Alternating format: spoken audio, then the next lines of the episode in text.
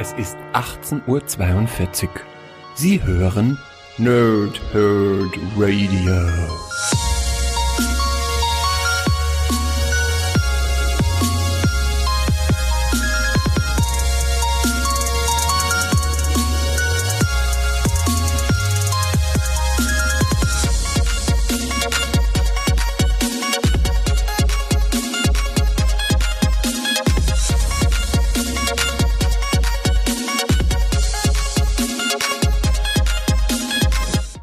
Lange Tage und angenehme Nächte. Mein Name ist Chris und ich spreche gerne Mikrofone. Wie immer bei Abgestaubt mache ich das nicht alleine, sondern mit Sven. Hallo Sven, wie geht's dir? Heute hast du dich aber sehr kurz gefasst, lieber Chris. Naja, weil wir sprechen heute bestimmt eh noch, um dich zu zitieren, 30 Stunden, da habe ich gedacht, lasse ich deine ganzen Titel weg äh, und denk mir dafür beim nächsten Mal mehr aus.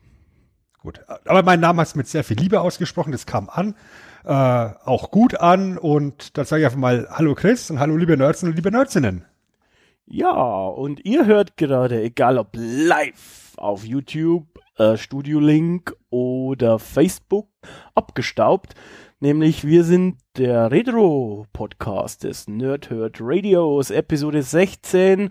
Und zwar sprechen wir über Comedy-Shows. Aber Comedy-Shows ist ja ein weit gefächertes Thema, so wenn. Welche behandeln wir denn genau? Ja, also wir nehmen das Ganze hier auf an einem Dienstagabend und passenderweise sprechen wir dann über Comedy-Shows, die vorzugsweise an einem Samstagabend gelaufen sind im deutschen Fernsehen.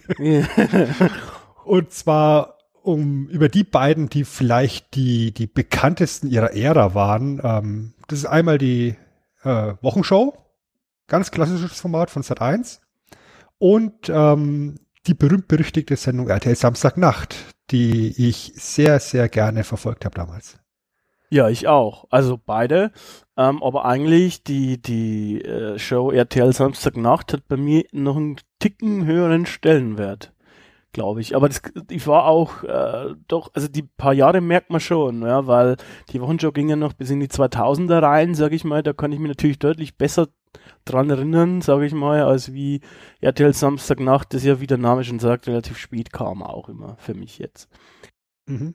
Und du merkst halt auch, ähm, wann die beiden Shows liefen, also von, von der Ära her, dass Samstagnacht eben ein Kind der 90er ist und äh, die Wochenshow dann eben ein Stückel später gestartet ist und ähm, deswegen auch teilweise echt anders aussah, anders rüberkam ganz anderes Konzept halt, aber beide halt auf ihre Art und Weise ja schon irgendwo auch wichtig für die deutsche Fernsehlandschaft, für die deutsche Comedy-Landschaft, weil sie so vielen Leuten irgendwie ja ein Sprungbrett geboten haben. Alle beide. Auf Formate. jeden Fall, ja.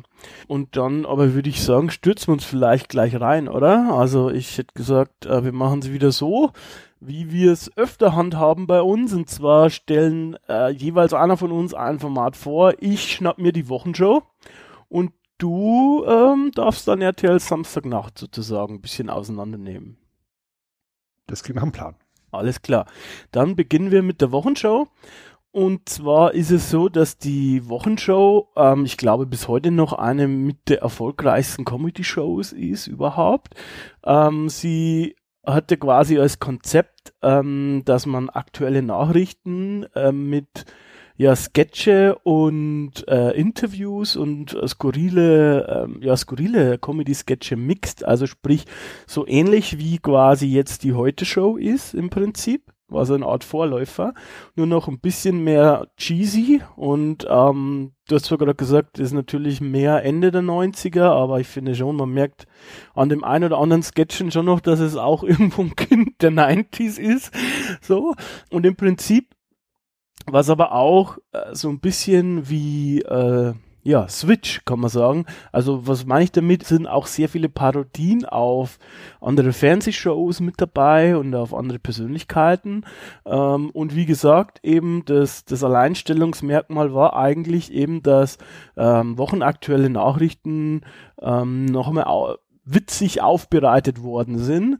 Nicht so wie sagt man, Satire-mäßig oder, oder kabarettistisch oder so, sondern schon eher klamaukig. Also Beispiele, es wurden irgendwelche Unterhaltungen im Bundestag ähm, neu vertont oder so und dann aber halt irgendwie mit, mit so Quatschdialogen neu vertont. Oder es wurden Einspieler zu irgendwelchen Sportereignissen gemacht.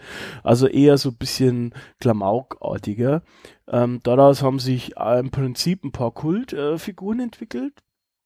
Und ähm, es war dann doch äh, lange Zeit auch sehr beliebt. Also die lief ja auch quasi von April äh, 96 bis September 2002. Ähm, immer samstags um Viertel nach zehn, also fast immer. Und dementsprechend war das da auch auf Sat 1 sozusagen ein fest gebuchter Sendeplatz. Ne? Ja, also ich denke gerade dieses äh, Nachrichten als, ich sag mal, Brot und Butter des Formats ist äh, natürlich ein, Konzept, was RTL Samstagnacht ja teilweise auch hatte.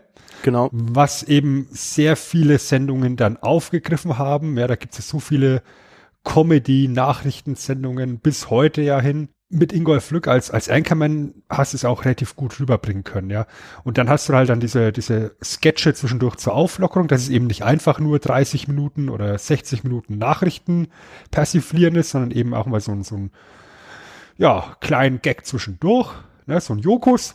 Ähm, aber ja, das ist halt äh, schon relativ nachrichtenlastig gewesen in meiner Wahrnehmung. So auch RTL Samstagnacht hat ja auch dieses Segment, da kommen wir dann nachher noch dazu. Aber das war halt dann ein kleines Segment von, von einer Stunde. Ja, ich gebe dir recht, wobei ähm, in meinem Gedächtnis zumindest sind eigentlich die anderen Sachen geblieben. Also nicht diese Nachrichtensegmente, sondern komme ich dann, kommen wir noch drauf, sondern diese einzelnen anderen Sachen, ja. Also die sind mir eher im Gedächtnis geblieben, als wie jetzt, weiß ich nicht, wenn die halt irgendwas neu vertont haben oder so. Ich habe tatsächlich, also ja, also die Sketches sind natürlich auch prägnanter. Ja, weil die Charaktere, die die Sketche dann halt spielen, einfach prägnante Figuren sind, ja. Ähm, Brisco Schneider jetzt zum Beispiel. Mhm. Aber grundsätzlich fand ich die, die Politik Persiflagen irgendwo, ja, lustiger. Ja. Also einfach, einfach so, so, so Geschichten, keine Ahnung, Rudolf Scharping steht im Bundestag und labert halt irgendwas und es wird halt komplett neu vertont und äh, diskutiert, was er zum Essen gehabt hat. Es ist einfach nur mega skurril, weißt du, weil es dann auch vom, vom Bildmaterial so gut zusammengeschnitten worden ist. Genau, ja, also gut gemacht war es auf jeden Fall, kann man sagen. Also für die Zeit vor allem. War es schon gut gemacht. Äh, ja, ich würde dann tatsächlich äh, gleich ein bisschen in die Produktion und in die Trivia springen. Ja, wenn ihr schon ein paar Podcasts von uns gehört habt, wisst ihr, dass ich das immer ganz gerne mache und so auch hier. Im Prinzip gab es quasi zwei oder gab es zwei Laufzeiten, sag ich mal, von dem Ganzen. Also es gab, wie vorher schon gesagt, zwischen 96 und 2002 insgesamt 228 228 Folgen. Es gab dann aber noch mal eine Jubiläumsfolge zum 20. Geburtstag von ähm, Sat 1 und es gab später auch noch mal ähm, quasi einen Run, also eine ja eine Staffel mit acht Folgen ähm, im Jahr 2011, die dann aber eben nur noch mit Ingolf Lück war vom alten Personal und alle, alle anderen wurden quasi ausgetauscht. Und äh, dementsprechend, ja, es war auch nicht so doll und die Zuschauer haben es auch nicht so angenommen. Dementsprechend gab es auch nur acht Folgen.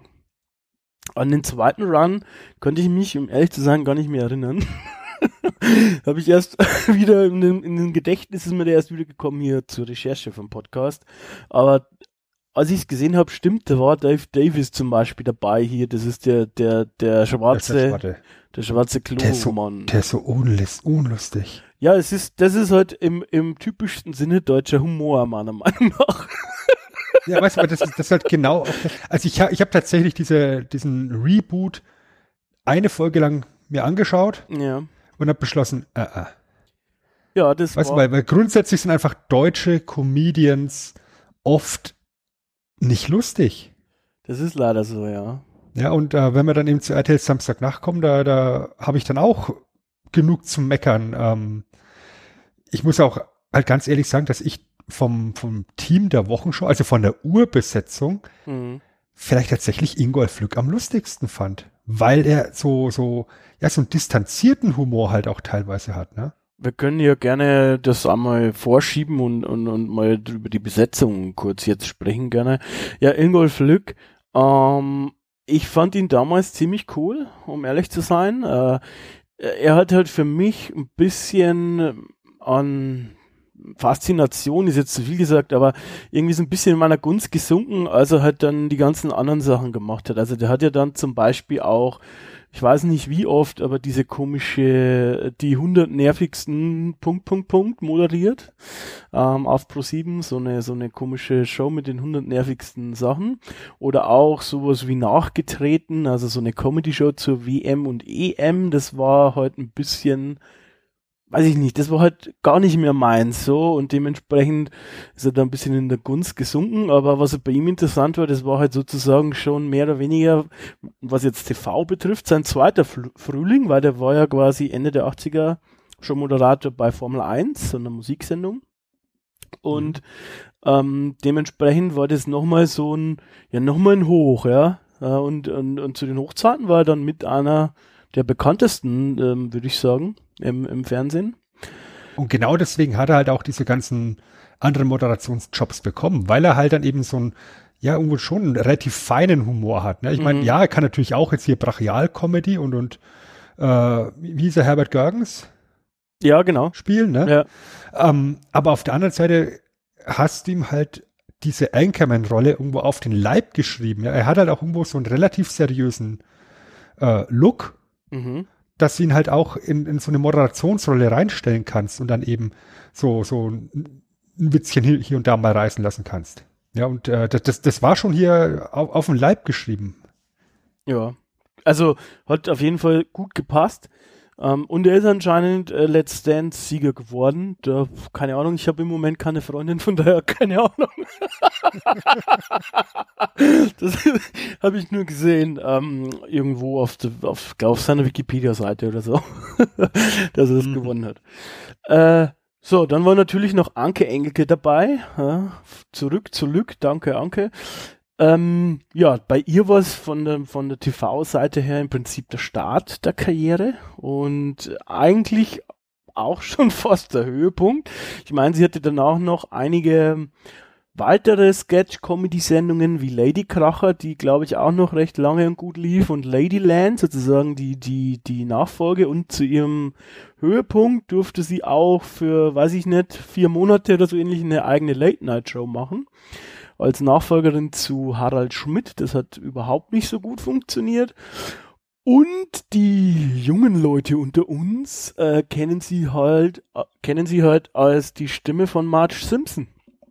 Was ein da bisschen. Ging damals ein Aufschrei durchs Land. Ja, da ging ein Aufschrei. Als die Synchronsprecherin gestorben ist. Ja gut, ich meine, die ist ja gestorben, was soll man machen? Irgendwer muss es übernehmen. Sie hat es halt auch nicht so klug gemacht, weil ich kann mich erinnern, ich habe da, ähm, was, wo habe ich denn das gesehen? In irgendeinem so schlechten Boulevard-Magazin wie Tough wahrscheinlich oder so. Sie hat gesagt, sie kennt die Simpsons nicht wirklich und sie findet es schon komisch, dass Marge immer da alles zusammenhalten muss und Homer eigentlich so ein Chaot ist und sowas.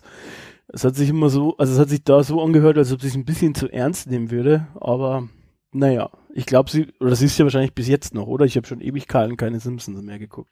Ich habe auch schon ewig keine Simpsons mehr gesehen. Vor allem nicht auf Deutsch. Ja, also ich denke mal, sie ist immer noch. Gehe ich davon aus. Ja, Anke Engelke ist halt schon auch ein großer Name im, im, im Comedy-Bereich. Vielleicht eine der größten weiblichen Stars im deutschen Comedy-Bereich, ne? Ja. Ich persönlich finde tatsächlich Martina Hill aber noch viel lustiger. Ja. Ähm, ja also ge gehen ja in, in vergleichbare Richtungen teilweise. Ähm, aber ich finde Martina Hill tatsächlich noch, noch ein ganzes Stück lustiger und äh, Anke Engelke hm, habe ich nie so connected. Ich bin kein Freund von Lady Kracher und eben hier, was, was du vorhin schon gesagt hast, hier Danke, Anke und zurück, zurück und so, ne? Das ist halt irgendwo das, was, was, äh, was, was er doch fantastisch gemacht hat. So ja. Als Co-Host der Nachrichten. Ich, ich bin jetzt auch kein Fan, ne? Ja, dann mach mal einen Haken hinterher angehängt. Also, nee, Quatsch. Also, ich wollte jetzt nicht unterbrechen, ja. Also, äh, im Prinzip, ich bin halt auch kein Fan von ihr jetzt, ähm, eigentlich. Äh, sie war schon mal eine Zeit lang aber sehr, ja, gehypt, würde ich fast sagen, gerade zu der Late-Night-Zeit, die seit, glaube ich, zwei, drei Jahre nachdem die Wochenshow ähm, aufgehört hat. Aber ja, ich bin jetzt auch nicht so der Fan, aber sie hat immer noch auch wieder äh, diverse, ähm, glaube ich, auch Schauspielrollen ähm, und sowas. Von daher, ähm, die ist noch gefragt, aber halt nicht mehr so wie jetzt Anfang der 2000er. Ja, würde ich, würde ich so unterschreiben, ja. Genau, dann gehen wir noch die anderen auch durch. Da bleibt zum Beispiel noch Marco Rima, Rima, Entschuldigung. Der wurde im Prinzip auch äh, durch die Show bekannt. Der war dann mal eine Zeit lang ja vom Gesicht her äh, oder, oder vom, vom Aussehen her sehr bekannt. Der war immer so ein Außenreporter im Prinzip. Ähm, genauso wer, wer auch hierüber bekannt wurde, wie eigentlich quasi alle fast, die wir hier gleich, die ich noch vorlese, das ist auch Markus Maria Profitlich. Äh, der hatte ja auch dann äh, lange Zeit eine eigene Sketch-Comedy auf Sat 1. Ich weiß gar nicht mehr, wie die hieß. Irgendwas mit M. Glaube ich. Aber habe ich jetzt nicht hier stehen. Aber er hat auf jeden Fall eine eigene Sketch-Comedy. Ähm, und er ist halt der Erklärbär. Mensch, Mensch Markus hieß Mensch Markus hieß es, genau. War auch nie mein Humor, um ehrlich zu sein. Ähm, von daher fand ich ihn. Er schaut ja lustig aus. Das ist ein lustiger, dicker Mann. Genau, und das ist dann auch alles, mehr oder weniger. Annette Frier. Ähm, die war tatsächlich, habe ich extra nochmal nachgeguckt, vor äh, der, der, der Wochenshow schon bei Switch zu sehen. Also von daher kann man ein bisschen streiten, aber ich glaube, sie wurde trotzdem hier erst richtig bekannt, sozusagen. Ähm, kennt man jetzt meistens auch nur noch als Schauspielerin mehr oder weniger oder aus der Werbung. Ich bin ja öfter mal bei meinen äh, Eltern ein Stockwerk drüber. ist jetzt also keine Weltreise. Ähm, und wenn die das erste gucken, dann ist die immer in irgendeiner komischen Werbung für irgendwelche Möbeldinger. Äh, von daher habe ich mir gedacht, okay, geil, du warst früher mal ziemlich angesagt, jetzt machst du Werbung für irgendein Möbelzeug. Da gab es doch vor bis vor ein paar Jahren noch äh, auf der 1 die Schillerstraße. Ah, da war die auch dabei, ja, ja, klar. Da war sie auch mit bei. Und ja. das war, das war auch in den Anfangsmonaten ein unfassbar geiles Format, diese Improvisationscomedy. Oh ja, die habe ich auch geliebt. Vor allem halt noch, wie der Ücker dabei war, um ehrlich zu sein. Das hat irgendwie, ja, wie der weg ja. war, hat man sofort gemerkt, war sehr viel schlechter. Mhm. So, Aber das ist halt auch, äh, das, was wir später bestimmt auch hier bei den beiden Formaten hier nennen werden. Ja. Sobald sich irgendwo die, die, die Stammbesetzung endet, ändert, ähm, geht viel Charme verloren. Auf jeden Fall. Auf jeden Fall. Wer auch dabei war und der mir auch sehr stark in Erinnerung geblieben ist, ist Herbert Feuerstein. Der war zwar immer nur in so kleinen Anspielern mit dabei, ähm, zwar zu Spartacus hieß das, er hat immer einen Spartacus gespielt, den Stuntman.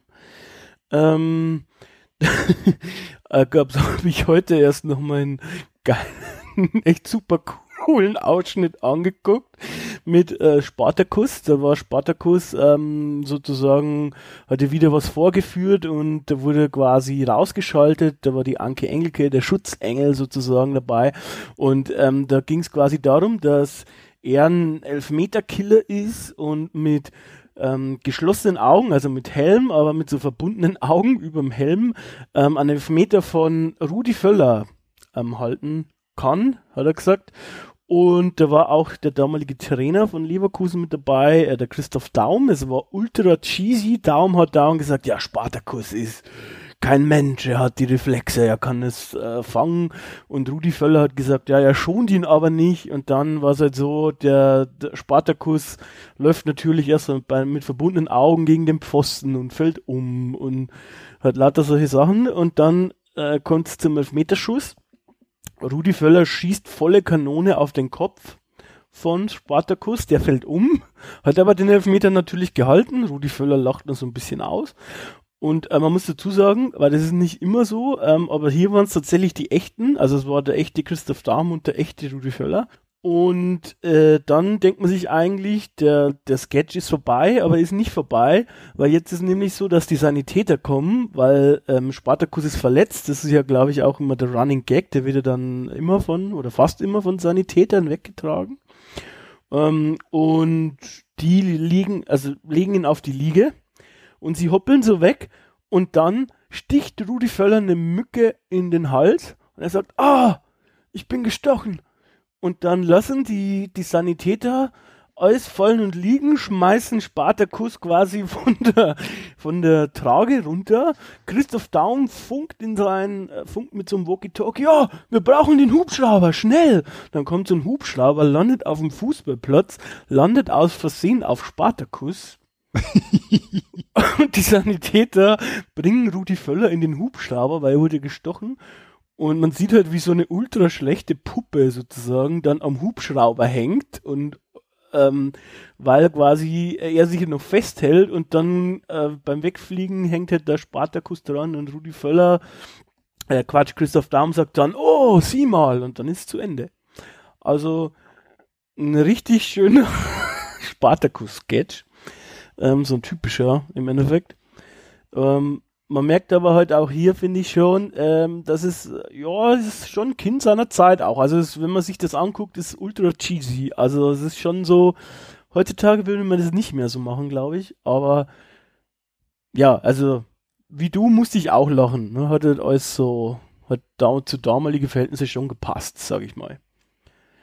Ganz genau. Also ist halt, wie du sagst, ähm, genau wie eben auch RTL Samstagnacht sehr sehr zeitabhängig. Gerade dann eben auch die, die, die Politik-Sketche. Ja, weil klar. das, weißt du, weil, weil da hast halt so viel, oder auch die Nachrichtensketche, weil einfach so viel Bezug auf aktuelle Ereignisse genommen wird, dass du dann halt 20 Jahre später gar keinen Bezug mehr dazu hast.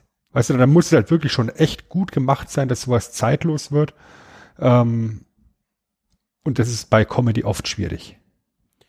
Auf jeden Fall. Es ist bei Comedy schwierig. Ähm, einen habe ich mir jetzt noch aufgehoben von der Urbesetzung, sage ich mal, und zwar ist das der Pastewka. Der Bastian Pastewka, der ist im Prinzip heute vermutlich neben Lück oder eigentlich auch mehr, sehr der berühmteste wahrscheinlich noch. Ähm, vor allem auch durch seine eigene Serie Pastewka, die ja auch, ähm, jetzt weiß ich nicht mehr von wem, aber auch ein englisches Vorbild hat, sag ich mal. Ähm, ja, also der war da auf jeden Fall ähm, zum ersten Mal zu sehen und ist eben halt die Wochenshow, ist auch der Start seiner Karriere.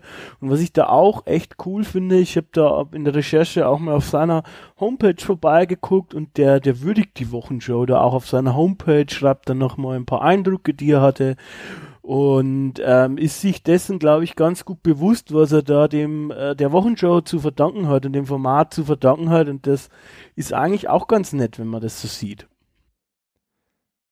Ich habe mir tatsächlich nur eine einzige Folge von seiner Pastewka-Show angeguckt und ich finde nicht, also ich, ich fand die Sendung nicht lustig. Kann auch sein, dass es an der, an der Folge hing, dass er, dass er da, äh, was er da gespielt hat, unglaublich unsympathisch rüberkommen sollte und äh, ja, hat er, hat er geschafft. ähm, aber habe ich keinen Zugang dazu. Ich fand ihn im Wixer und Neues im Wixer fand ich ihn ganz witzig. Ja, das hat er auch geschrieben ja. mit, ne? Also ja. da hat er auch Drehbuch geschrieben mit. Was mit, mit, mit dem Kalkove zusammen, das, das ist ganz nett. Ja, und er ist halt wahrscheinlich noch derjenige, der eben durch, durch Sex TV mit Brisco Schneider eben wahrscheinlich den Charakter geschaffen hat, der am meisten hängen geblieben ist aus der ganzen Wochenshow-Geschichte. Ja, auf jeden Würde Fall. Würde ich mal vermuten. Also mit einer auf jeden Fall. Ja, weil, weil du es gerade gesagt hast, das ist ein bisschen schade. Ich glaube, er und Karl Kove haben sich zerstritten. Ich glaube, ich sprechen jetzt im Moment nicht mehr miteinander, wenn ich das richtig im Kopf habe. Und ich glaube, er und Kessler oder er und Hohecker, irgendwer, also einer von den beiden wohnt im gleichen Haus. Also, ähm, ja, ist glaube ich auch ein netter Dude. Zu Pastewka ist jetzt auch nicht so ganz meins, ist er, ist er aber natürlich so gedacht, er soll ja der, der unsympathische Star sein, in Anführungsstrichen, der gar kein richtiger Star ist. Äh, er spielt sich da ja quasi selbst. Das muss man halt mögen. Die Leute, die es mögen, feiern es auch komplett ab. Hört jetzt auch auf, glaube ich. Bekommt jetzt die letzte Staffel auf Amazon noch und dann hört's auf. Was nicht aufhört, ist jetzt sozusagen ähm, die Trivia zu ähm, ja zur Wochenshow, äh, denn äh, da habe ich noch, mir noch ein paar Sachen notiert und auch ein bisschen zur Produktion, denn die fand ich äh, interessant und zwar wurde das Ganze von Brainpool produziert. Das hat Logo und sowas hat man sicher schon ein paar Mal gesehen, weil die sehr, sehr viel produzieren, gerade auch was so Pro7 Sat 1 angeht, zum Beispiel auch ja, TV Total ähm, haben die anfangs produziert, bevor es dann Raab ähm, TV gemacht hat. Und die Geschichte da hinter Brainpool ist auch recht ähm, interessant, ist quasi so eine Art doppelter Verrat, ja, kann man sagen. Und zwar ist es ähm, da so gelaufen, dass eben ja der, der eine Gründer, der Grabosch, eben ja für eine Firma, eine RTL-Tochter, ähm, eine Late-Night-Show gemacht hat. Und zwar hieß die RTL Nachtshow. Das war quasi damals die ja, ähm, Sommerpause, Überbrückung für ähm, Gottschalk, wie ist das, Gottschalk Night, Gottschalk Late oder so ähnlich? Nee. Wie ist denn seine, also für diese Gottschalk Late Night, glaube ich. Oder so, oder, genau. Oder einfach nur, oder auch Late Night mit Thomas Gottschalk. oder irgendwie so, ja. genau. Und äh, genau für diese Show, weil der, weil der Gottschalk eben in Pause war, gab es heute auch eine Late Night Show sozusagen mit Thomas Koschwitz, den man wenn man sieht, hat man, also wenn ihr den googelt, dann kennt ihr ihn, den hat man schon mal gesehen. Und eben hat dieser Grabosch äh, das produziert und sich da auch Know-how rangeschafft. Ähm, und der hat sich aber mit der Leitung von dieser RTL-Tochter überworfen und die wollten ihn rausschmeißen. Dann ist eben halt der RTL-Chef, der damalige, auf die Bühne getreten und hat gesagt, nee, den können wir nicht gehen lassen, den brauchen wir noch und hat ihm quasi dann erlaubt, ähm, mehr oder weniger weiterzuarbeiten als Externer. Und dann hat er das eben so gemacht, der Grabosch, dass er sich die beiden Headwriter, nämlich den Günther und den Kess, den Ralf Günther und den Martin Kess dazu geholt haben und haben dann eben Brainpool TV gegründet. Die, ja, die, die Pointe an der Sache ist, dass im Prinzip ähm, fast instant dann Brainpool zu Pro7 Sat1 oder damals zu Sat1 äh, übergelaufen ist, weil ohne dass sie einen, ähm, ja, einen Piloten gedreht haben, haben die beiden dann, also die drei dann eben die Harald Schmidt Show gemacht. Also der Sat1 Chef ist auf die zugekommen und hat gefragt, ob sie sich sowas vorstellen können. Da mit Harald Schmidt eine Late-Night-Show und sie hatten ein klaren, klares Vorbild, Letterman, ne, und haben dann eben ähm, gesagt ja und haben dann quasi Kosch, Koschwitz und RTL, äh, die RTL Nachtshow fallen gelassen in Stand, mehr oder weniger, und dann äh, sozusagen sofort aus dem Stand die Harald Schmidt Show produziert und ja, der hat sie dann aber wiederum, glaube ich, zwei oder drei Jahre später wieder rausgeschmissen, weil der hat dann gesagt, okay, Leute, ich weiß jetzt, wie es geht, ich möchte es selber produzieren, weil da verdiene ich zweimal dran. Und hat dann eben quasi ähm, Brainpool rausgeschmissen. Und seitdem gibt es bei Brainpool dieses fast schon berühmte Lizenzmodell, dass die eben halt ähm, so Sachen immer weiterverkaufen, aber die Lizenz einbehalten an dem Material, so ähnlich wie bei TV Total, also dass quasi Raab das selber mehr oder weniger produzieren darf und Lizenz bekommt oder durfte, gibt's ja nicht mehr, aber eben das Material bei ihnen bleibt. Und ähm, ja, das ist so ein bisschen die Geschichte zu Brainpool. Das, äh, der Ralf Günther, der da eben heute halt Headwriter bei dieser RTL Nachtshow war und eben Gründungsmitglied von Brainpool, ist eben der ähm, Hauptproduzent von der Wochenshow und hat da eben hauptverantwortlich äh, ähm, an dem Ganzen mitgearbeitet. Wie gesagt, vorher schon gab es eben heute auch zum 20. Geburtstag von Sat1 noch ein einmaliges Comeback der Show und was vielleicht auch ganz interessant ist, in der ersten Folge war noch ähm, jemand anderes mit dabei, anstatt Pastewka zum Beispiel. Ähm, da war noch die Karin Frieseke dabei, die hat da sozusagen eine, ja, so eine Nachrichtensprecherin gemacht und die wurde dann im Prinzip durch Christiane Brammer ersetzt und die ging dann wieder auch recht schnell und da kam dann Pastewka irgendwie mit ins Spiel. Also ähm, ganz am Anfang hat es quasi recht schnelle ähm, Umbesetzungen gegeben. Ähm, und was man auch sagen kann, ist, ja, erst als die umgezogen sind, ich glaube, es war in der zweiten oder dritten Staffel, in das Kapitol in Köln. Das ist vom Namen her relativ berühmt, weil da die Harald Schmidt Show auch aufgezeichnet worden ist.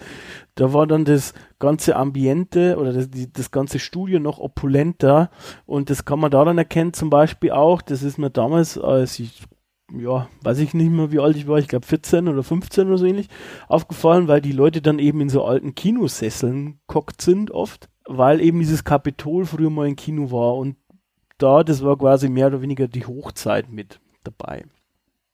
Übrigens kann man diese ganzen ja, Folgen, also ich glaube fast alle, auf einem Channel von Brainpool angucken, der heißt MySpaß. Das sollte wohl sowas mal wie YouTube sein, anscheinend, aber jetzt ist glaube ich nur noch ein YouTube-Channel oder so. Da kann man sozusagen eben die ganzen Sachen ähm, angucken und was natürlich bleibt bei dem von der Wochenshow sind so ein paar kleine Zitatchen, Zitätchen wie zurück zu Lück oder Hallo liebe Lebenden oder komme ich jetzt ins Fernsehen? Oder eben, was du vorhin auch schon gesagt hast, was wir bei uns in der Arbeit auch zitieren, danke, Anke. Danke, Anke. Ja, jetzt habe ich einen ziemlich langweiligen Monolog gehalten, den, der aber auch raus musste. Ich würde sagen, wir gehen vielleicht mal ein bisschen weiter zu den bekanntesten Formaten und Sketchen. Und ich glaube, ich habe da gleich mal was vorbereitet. Wollen wir da reinhören? Das sollten wir auf alle Fälle machen, weil das ist nämlich eins dieser Segmente, die eben, ja, mittlerweile möchte ich mal sagen, legendär sind, ja. ähm, die unglaublich viel Aufsehen damals erregt haben. Klar, nachdem du jetzt eben gesagt hast, alles Brainpool, ähm, dann, dann wird es auch alles etwas klarer. Ja. Äh, aber wir haben hier eine, eine Invasion eines Pro 7 Megastars bei Sat 1. Ja, und da sollte man mal kurz reinhören. Hallo liebe Pro 7 Zuschauer, ich möchte ein kleines ich möchte ein kleines Rabi-Gramm für Brisco spielen. Bist du, möchtest du? Ja?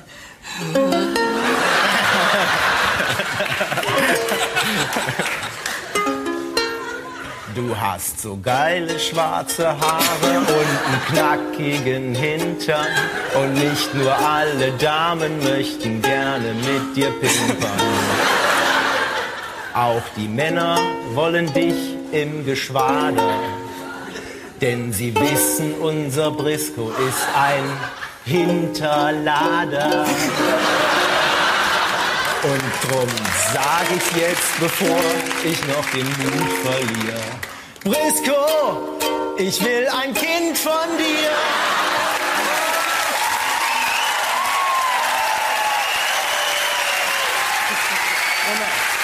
Aber ich hab ich habe noch, ich hab noch eine, eine, kleine, eine kleine Ermahnung, Brisco. Denn eines, das geht nun wirklich nicht. Ich hab dich gestern mit Ingolf Lück erwischt.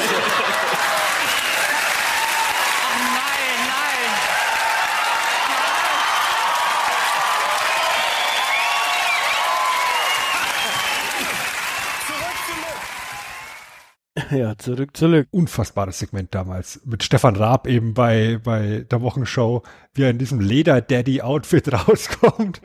Und dann am Schluss vom Segment dreht er sich um und geht und hat eben den Arsch frei. Ja, genau. Oder den Lederchaps. Ja, genau. Äh, also ich habe es damals unglaublich gefeiert. Ich war sowieso großer TV-Total-Fan. Das war... Ähm ja, also musste man quasi auf der Schule dann, ich war damals noch in der Schule, äh, war immer, musste man gucken und dann am nächsten Tag in der Pause musste man drüber sprechen. Ihr habt wenigstens in der Pause drüber gesprochen. Bei uns ging immer am nächsten Tag die Stunde Religionsunterricht, der Grundkurs drauf. weil weil das immer dienstags lief und jeden Mittwoch war dann im Religionsgrundkurs äh, Kumpel von mir dermaßen aufgedreht und aufgekratzt von, von ähm, TV Total, dass zwar irgendwie 90 Minuten über TV Total diskutiert worden ist. Dann. ja, das, das hat es aber bei uns auch gegeben in Sozialkunde manchmal, wenn er, wenn er wieder irgendwas gemacht hat, was unserem alten Sozialkundelehrer nicht gepasst hat. Ähm, da wurde noch drüber gesprochen. Ähm, aber das war halt so eine coole Aktion, auch was man sich damals so wünscht. Was, der geht in eine andere Sendung und, und macht da so Witze heutzutage, wie, wie auch vorher schon erwähnt, ein bisschen cheesy vielleicht, ähm, aber an sich war es mega witzig halt, ne? Auf jeden Fall. Und die Reaktion von, von Prisco Schneider ist dann halt auch also von, von Bastian Pastewka als Brisco Schneider ist halt dann auch so fantastisch, dass er halt auch voll in der Rolle bleibt beim Reagieren. Eben dieses, die, dieses, dieses Lachen dann auch mit, ja. der, mit der Brisco-Stimme. wie, er, wie er schaut und so. Und ähm, äh, das habe ich jetzt alles weggeschnitten, aber Raab erklärt es auch. Ähm, Brisco Schneider war nicht eingeweiht. Also es wussten alle Bescheid, aber Pastewka haben sie nicht Bescheid gesagt. Ob mir das jetzt wirklich so war, kann man natürlich schlecht überprüfen. Aber ähm, falls es so war, dann echt Respekt, weil er bleibt, wie du sagst, in der Rolle. Ähm, und man sollte vielleicht vorher nochmal kurz erklären, wer eigentlich Brisco Schneider war, weil ich habe das, wir haben das, ich denke mal, die meisten kennen ihn wahrscheinlich, aber wir haben ja jetzt eigentlich gar nicht erklärt, was wer das ist und warum und keine Ahnung. Ja, dann erklär's uns mal. Sex TV mit Brisco Schneider. Genau, im Prinzip Se war das. Oder Sex TV. Sex TV. Im Prinzip war es so eine kleine Hommage an Piep und äh, die, ich weiß gar nicht mehr, wie die ganzen anderen Sendungen hießen, äh, Liebe, Sünde oder so ähnlich und wahre Liebe und da gab es ja jede Menge so Erotik-Magazine, ähm, sag ich mal, im deutschen Fernsehen früher und das war halt eine, eine Parodie auf so eins und Brisco Schneider war halt ein, ja, homosexueller Moderator, der halt ähm, quasi auch immer ein paar so lustige Marotten hatte, der hat dann auch so komisch gelacht hat und eine wunderschöne gegelte Frisur hatte und dann hat, glaube ich, auch immer so, ein, so eine Art Netzhemd angehabt und hatte dann dementsprechend auch immer ähm, dementsprechende Gäste gehabt und da war eben halt, äh, jetzt hat den äh, eben Stefan Raab überrascht und hat ihm ein Rabigramm gesungen. Und da gibt's sehr, sehr viele lustige Ausschnitte mit Sex TV und es war quasi eigentlich auch eines der erfolgreichsten ähm, ja, Parodien, würde ich sagen. Ich bin mir relativ sicher, dass es heutzutage unglaublich viele Shitstorms geben würde. Ja. Der Darstellung von Brisco Schneider. Homophob. Homophob, das geht nicht. Entschuldigt euch. ja, da war die 90er schon noch äh, geiler. Ja, also äh, ist natürlich immer schwierig, ne? Weil, also an sich glaube ich aber, der, der, der, der stellt, also das ist ja nicht homophob so, ne? Er überspitzt halt einen Charakter. Ähm, es hat ja nichts damit zu tun, dass man gegen äh, Homosexuelle ist oder so, sondern es ist halt im Prinzip, ist ja nichts anderes, als wenn man dann wie in der Heute-Show jetzt die Ökotante immer so überspitzt, ähm, weil du vorher Martina Hill gesagt hast, so überspitzt darstellt, ne? Ähm, ist halt jetzt in dem Fall eine andere Gruppe ähm, und im Prinzip hat ja aber auch Brisco Schneider nichts Bösartiges oder so. Er, oder er ist auch nicht dumm oder so irgendwas.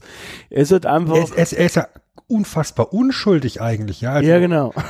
Und, und naiv, also gerade, dass du dann so einen wie ihn dann eben Sex-TV moderieren lässt und dann wird irgendwas gesagt, was halt irgendwie anzüglich ist und dann fängt er sofort das Kichern an, wie so, wie so ein kleiner Teenager. So. ja, ich habe vorher auch schon kurz überlegt, unterm, unterm Sprechen, ob ich es nachmachen soll, aber ich kann es leider nicht nachmachen. ähm, ja. Also es, es, war, es war ja von der Darstellung absolut nicht homophob. Es, es war natürlich satirisch irgendwo und überspitzt, klar, mhm. aber halt eben mit, mit null Boshaftigkeit dahinter. Klar. Also würde ich auch so sehen, aber das ist wäre halt heutzutage immer schwierig. Ähm, aber gut, ich meine, gibt's nicht mehr. Von daher ähm, auch ein aber also die Angst ist halt immer so ein bisschen, dass es sowas heutzutage dann auch nicht mehr geben kann, ne? weil sich die Leute das halt nicht antun möchten, weil sie wissen, dass dann halt irgendwie Shitstorms hagelt. Aber naja, was soll man machen? In der kurzen Zeit, als Michael Kessler da war, den habe ich nämlich vorher bei der Besetzung, glaube ich, rausgelassen, weil der war auch mal zumindest dann irgendwie, glaube ich, ab 2000 rum mit dabei. Ähm, Fand ich witzig, also in der Recherche ist mir aufgefallen, er hat eigentlich da schon für Switch geübt. also der war dann später bei Switch Reloaded, glaube ich, dabei. Und er hat da jetzt schon immer so, so Parodien auf Günter Jauch gemacht, zum Beispiel, und auch auf Alfred Biolek. Er hat da quasi eins zu eins Boulevard Bio gemacht. Das hieß sogar auch so. Ähm, also das war ja die Kochsendung, glaube ich, vom Alfred Biolek, die hat er da schon nachgemacht und er hat da eigentlich schon ganz viele so Parodien gemacht, die er dann später nochmal gemacht hat. Also eigentlich macht er das schon seitdem und das ist eigentlich schon eine lange Zeit mittlerweile. Ja, und er ist halt auch eine von diesen äh, Comedians, der, der eben sich mit Parodien von anderen Leuten äh, seit eben 20 Jahren gefühlt über Wasser hält. Ne? Ja, klar. Also er eben, gerade mit dem Jauch als, als Aushängeschild. Der andere ist dann eben Max Giermann, der dann, der dann eben den Raab so, so unfassbar gut nachmachen kann. Ähm, und diese sind ja dann beide auch später eben bei Switch gewesen und dann ist Switch halt auch sehr, ja, Giermann und Kessler lastig geworden. Ja, klar. Weil du hast dann halt Leute, die du in Rollen stecken kannst, wo du weißt, die kommen gut an. Aber das äh, kann er dann auch sehr schnell zur, zur, zum, zum Overexposing führen. Ja, und, und ähm, genau, man wird dann halt auch schnell, sehr, sehr schnell sehr satt. Schnell satt genau. genau.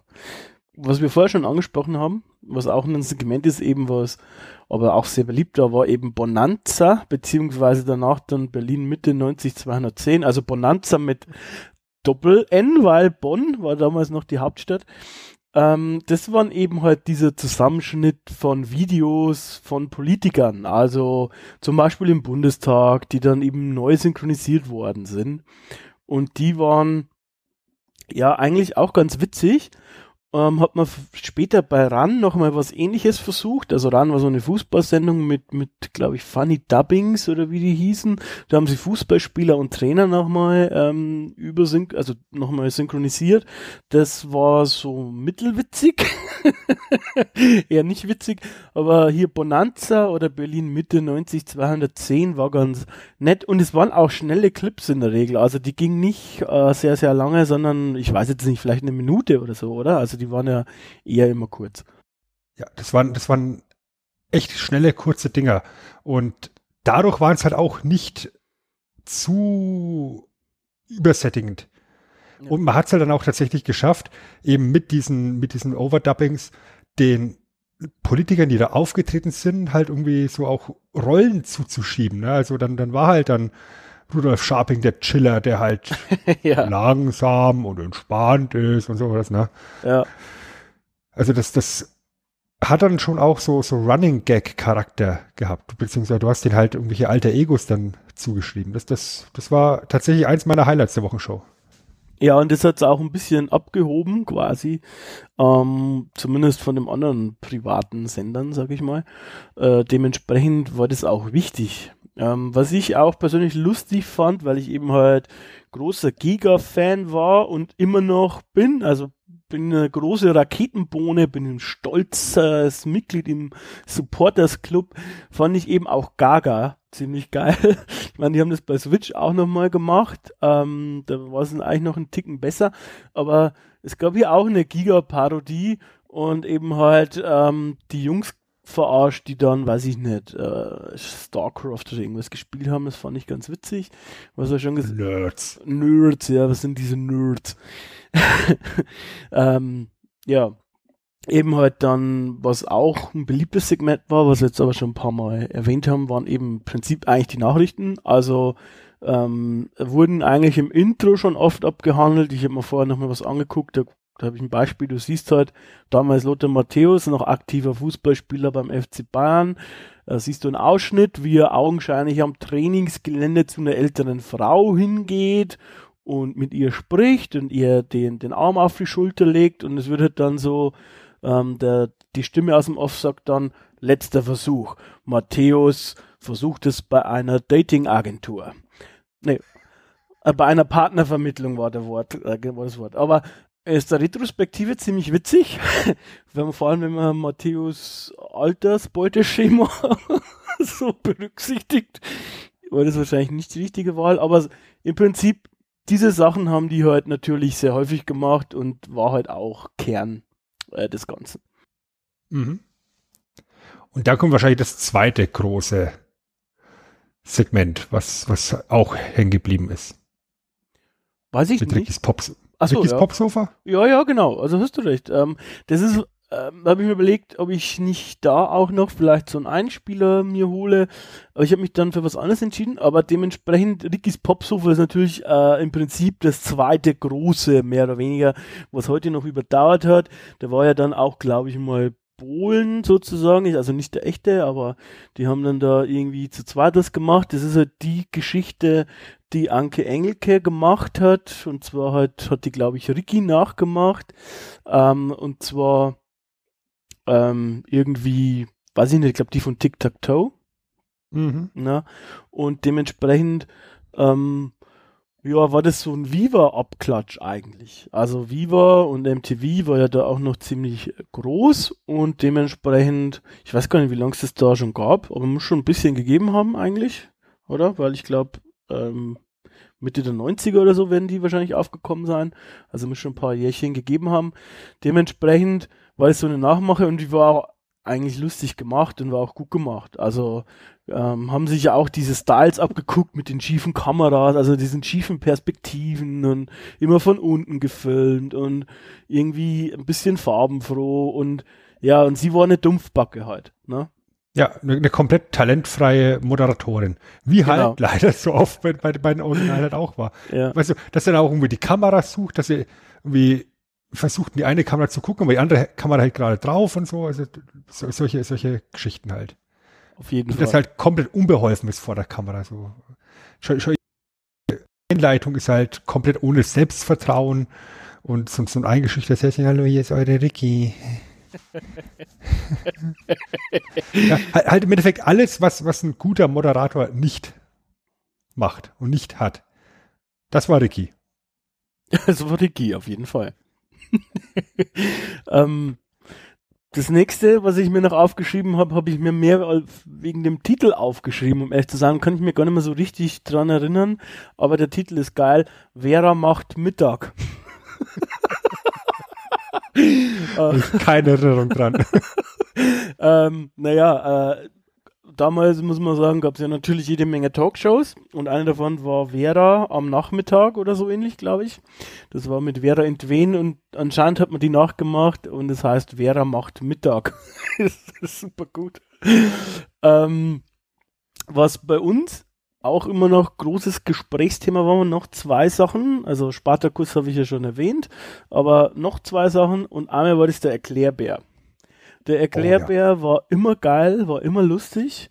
Ähm, da gibt's auch so viele Sachen, was er da alles erklärt hat und auch schon alleine, wie er ausgesehen hat, oder? Ja, weil halt auch so, so dicklicher, freundlicher Typ im Bärenkostüm, sehr naiv dargestellt und der halt mit seinem, mit, mit, mit seinem äh, Partner Jürgen ähm, auftritt. Und Jürgen ist halt das komplette Gegenteil, genervt, so dezent misanthrop veranlagt, mag den Erklärbär nicht, hat überhaupt keinen Bock, den Scheiß zu machen. Und es läuft halt immer darauf hinaus, dass der Erklärbär irgendwas versucht, eben auf seine liebe, naive Art und Weise zu erklären. Und Jürgen gibt dann irgendwie so, so einen bissigen Kommentar dazu ab und sagt mir so, ach Jürgen. Ja. Und das ist halt auch im Alltag hängen geblieben. Und ähm, ich habe mich neulich ertappt, dass ich das auf der Arbeit auch gesagt habe und in dem Moment realisiert habe, dass mir ein Jürgen gegenüber sitzt. ja. Halt auch in diesem Tonfall so, ach Jürgen. Ach, Jürgen. ich habe auch einen Jürgen. Äh, fällt mir gerade ein, auf, äh, gegenüber von mir. Könnte ich auch mal machen. Sollte man mal machen. Sollte man machen. Interessant zu beobachten. So. Und ähm, für den letzten, ähm, also was heißt, ist nicht das, das letzte, der letzte, das letzte, dumm letzte, sondern für das letzte, über das ich noch sprechen möchte, bei diesen einzelnen ähm, ja, Segmenten von der Wochenshow, habe ich noch einen Einspieler vorbereitet und ich denke, wir fahren jetzt einfach erstmal den Einspieler ab und sprechen dann über die Figur.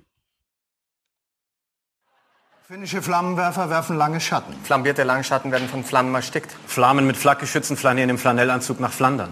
Ich habe Lust zu wandern. Hallo.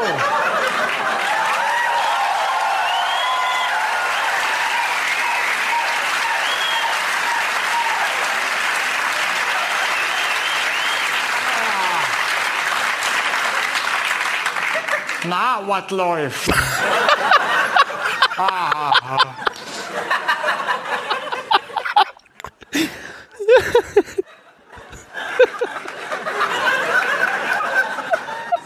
Los, sag mal was. Britische Borkenkäfer besuchen den Baumarkt. Britische Borkenkäferbesucher besudeln den sudanesischen Sudanträger.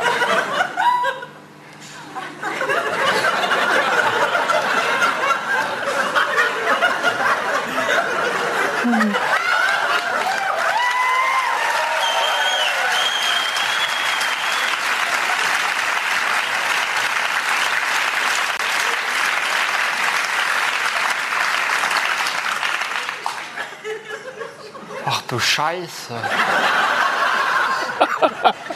ja, ha. es ist so. Ich hatte mir mal aus... Transsilvanische Flugzeugträgerinnen tanzen Tarnkappen, tragen Tango. Ich hatte mal eine Tarnkappentante aus Tanzig, die sang und tanzte tagelang. Jo, das stimmt. das ist so. Ne? Ich singe privat ja auch mal sehr gerne. Ne?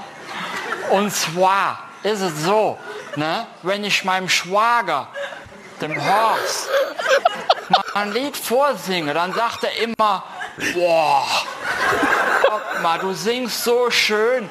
Man merkt gar nicht, wie die Zeit vergeht. Ne? Ich muss jetzt auch los. Ne? Und das ist so ein schönes Kompliment dann, nicht wahr? ne? Oder was? Ne?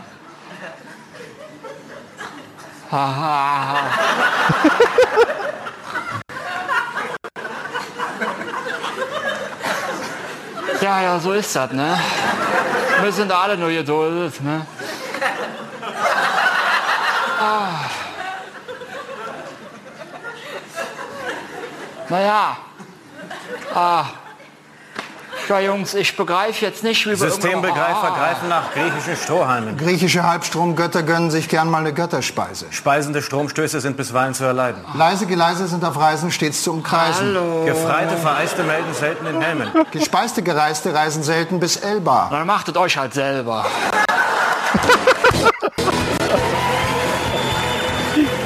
Oh Gott, oh Gott.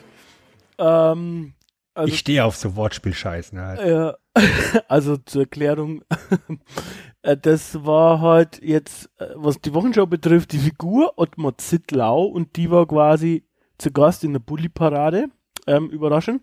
In der Bulli-Parade gab es so ein Segment, bei dem ähm, so drei Leute im Anzug vor einer, weiß nicht, weißen Wand gestanden sind und haben dann immer so Wortspiele gemacht, so wie wir sie jetzt auch gehört haben. Und einer davon ist bei dem Stichwort, ich habe Lust zu wandern, weggegangen und Ottmar Zittlau ist hingegangen.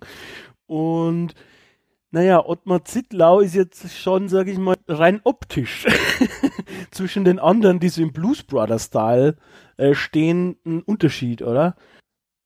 Ja, mit seinem Jogginganzug und seiner modischen Frisur, wo man eigentlich nur sagen kann, 1980 hat angerufen, möchte die Haare zurück. Und ähm, ja, er hat halt immer gerne, Ottmar Zittlau hat dann immer gerne was erzählt, aber eben halt nicht so schnell. Und die anderen sind halt sehr schnell und ja, ähm, ich, als ich das gesehen habe damals, ähm, ist jetzt auch schon natürlich ein bisschen her, habe ich mich tatsächlich, also habe ich so, ich glaube, so lachen müssen wie noch nie vor dem Fernseher. Ähm, ich fand es damals sehr gut. Ist halt natürlich sehr einfacher Humor, aber passt zu mir. Ob man Zittlau ist halt Bastian Pastewka wieder eine, eine sehr großartige Figur, die halt auch in mehreren Einspielern vorkommt und eben dann halt immer eben so spricht, wie ich sagen mal, what. Ich kann es leider nicht so schön nachmachen, aber es ist, es ist halt toll und, und war auch eine beliebt, der beliebtesten Figuren, glaube ich, im ganzen Ensemble. So, so, so ein liebevoller Assi halt, ne? Ja, genau. Er hat nichts Böses, aber naja, er ist nicht die hellste Kerze und so, aber er hat so nichts Böses. Weil du gerade sagst, nicht die hellste Kerze, hätte ich noch einen Charakter zu ergänzen. Den hatte ich ja vorhin schon erwähnt, Herbert Görgens, den Erfinder, äh, gespielt von Ingolf Lück, ähm, war auch immer großartig. Und das war so ein Segment, wo dann Bastian Pastewka als Reporter bei ihm dann zu Hause in der Wohnung war, weil der Erfinder Herbert Görgens wieder eine unfassbar geniale Erfindung gemacht hat. Das war dann immer irgendwie eine Enttäuschung, weil es ja in seinem Kopf ganz toll war, aber im Endeffekt einfach nur Blödsinn. Und Pastewka ist dann immer irgendwie äh, total entnervt aufgestanden, wollte gehen und dann kam von Herbert Görgens immer noch, äh, komme ich jetzt ins Fernsehen? ja, genau. Und was da hängen geblieben ist, der, wirklich der, der einzige Sketch, der hängen geblieben ist, ähm, war, als eine Erfindung mal wieder nicht funktioniert hat. Und ähm, da meinte Herbert Görgens, so während Pastewka schon am Gehen ist, ich kann auch machen, dass die Luft riecht, soll ich? Und Pastewka, nein, Ja. komme ich jetzt ins Fernsehen? Ja, also ich habe natürlich nur einen Teil rausgesucht, ähm, aber der war auf jeden Fall auch Also sehr großer Teil der Wochenschau, muss man schon sagen. Was man vielleicht noch abschließend zur Wochenschau irgendwie sagen kann, ist, ähm, ich glaube, als sie bei uns im Fernsehen lief, war sie anfangs recht frisch mit neuen Gesichtern, war wahrscheinlich relativ frech, also zumindest habe ich sie so empfunden, man mag es mir nachsehen. Und sie hat auch schon quasi mit so Memes oder so gearbeitet, ja. Also zum Beispiel, ähm, ich hatte ja vorher dieses Beispiel gebracht mit Lothar Matthäus und der alten Dame und am Ende von diesem äh, ganzen Einspieler, der sowieso nur ein paar Sekunden ging, hat man noch den Papst gesehen, wie er sich sozusagen die Hand äh, vor die Augen legt, so ungefähr, oh, verdammt. Ähm, also sie haben damit schon so Sachen eigentlich schon gearbeitet, die es im Prinzip noch gar nicht gab. Ja, ist richtig. So ein bisschen, bisschen avantgardistisch damals, ja. Genau. Was, also du hast mir quasi ein bisschen widersprochen, sage ich mal. Wie kannst du nur? Aber ähm, für mich waren fast oder das, was ich mir mehr in Erinnerung behalten habe, ist gar nicht so sehr diese eigentliche Nachrichtensatire, die aber eben, glaube ich, so ein bisschen dann das Alleinstellungsmerkmal war, sondern mehr die Parodien. Ähm, sieht man auch jetzt an den Einspielern, beziehungsweise halt, wie gesagt, auch die einzelnen Charaktere, weil ich habe mir so überlegt, ich habe mir ja quasi zwei Einspieler rausgesucht, jeder von uns hat zwei, kleiner Spoiler, und ähm, meine zwei sind eigentlich sogar gar nicht mal direkt aus der Wochenschau, sondern nur, ähm, oder nicht nur aus der Wochenschau, sondern es geht hauptsächlich um die Charaktere eigentlich. Und da haben sie schon großartige Arbeit geleistet, sag ich mal. Das ist aber, glaube ich, auch ein bisschen das Problem, oder? Weil wenn man viel Parodien macht und so edgy ist, das wirkt auch schnell ausgelutscht, finde ich, oder? Ja, du baust halt Erwartungshaltung auf, ne? Weil du entwickelst Charaktere, die unglaublich populär sind, da möchtest du die natürlich öfters sehen. Aber je öfters du die Charaktere siehst, umso öfter siehst du sie halt auch und dann hast du dich halt irgendwann vielleicht satt gesehen, weil einfach dann die, die Ideenschreiber im Hintergrund einfach keine, keine zündenden Knaller mehr zusammenbekommen. Ähm, das ist eine Kritik, die ich dann auch gleich bei RTL Samstagnacht äußern werde. Ähm, bei einem Format ganz spezifisch. Ja, ähm, ich glaube, das ist ja auch passiert und gleichzeitig ist es halt auch so gewesen, das war halt, ähm, ja, wie ich schon gesagt habe, um die Jahrtausendwende rum und ich glaube, dass dann so ein bisschen Teile der Gags ein bisschen zu cheesy auch geworden sind und da wurde ja, wie dann... Gesagt, es ist halt auch, entschuldige, es ist halt in der, in der Anfangsphase auch tatsächlich sehr liebevoll und ja, teilweise eben naiv rübergebracht worden, ja. Mhm. Also Ingolf Lück, der da eben da ja praktisch seine zweite Karriere startet, so, so ganz ohne Erwartungshaltung.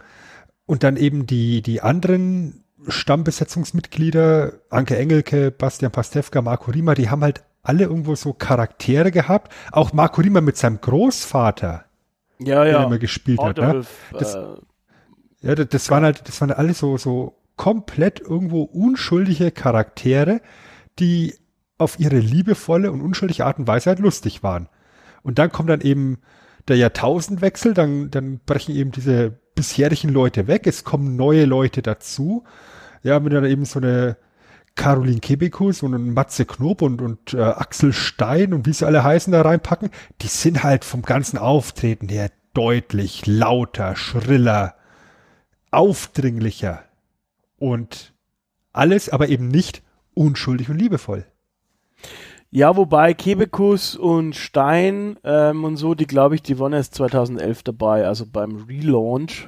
Ähm, wobei auch schon mit Annette Frier und so, mh, mm, ich weiß nicht, es wurde halt immer ausgelutschter, ne? Und, und es hat sich nicht, nicht entwickelt eigentlich. Das glaube ich ist so ein bisschen das Hauptproblem. Es, es war dann am, irgendwann beim Punkt immer more of the same im Endeffekt. Und ich glaube, das Problem, was dann eben dieser Relaunch dann auch hatte, war, dass er eben diesen Namen getragen hat. Klar, ja. das Wochenshow-Label ist halt irgendwo eine bekannte Marke, die du, die du als, als, äh, ich sag mal, Transportmatrix verwenden kannst.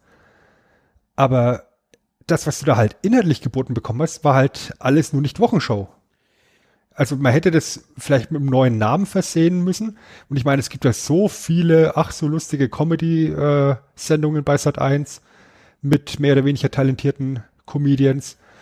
ähm, da hat man jetzt halt gedacht, wir, wir, nehmen hier einfach mal hier das, das Wochenshow-Leben und schauen, ob es funktioniert. aus meiner Sicht hat's nicht funktioniert. Ja, wahrscheinlich aus fast von jedem die Sicht.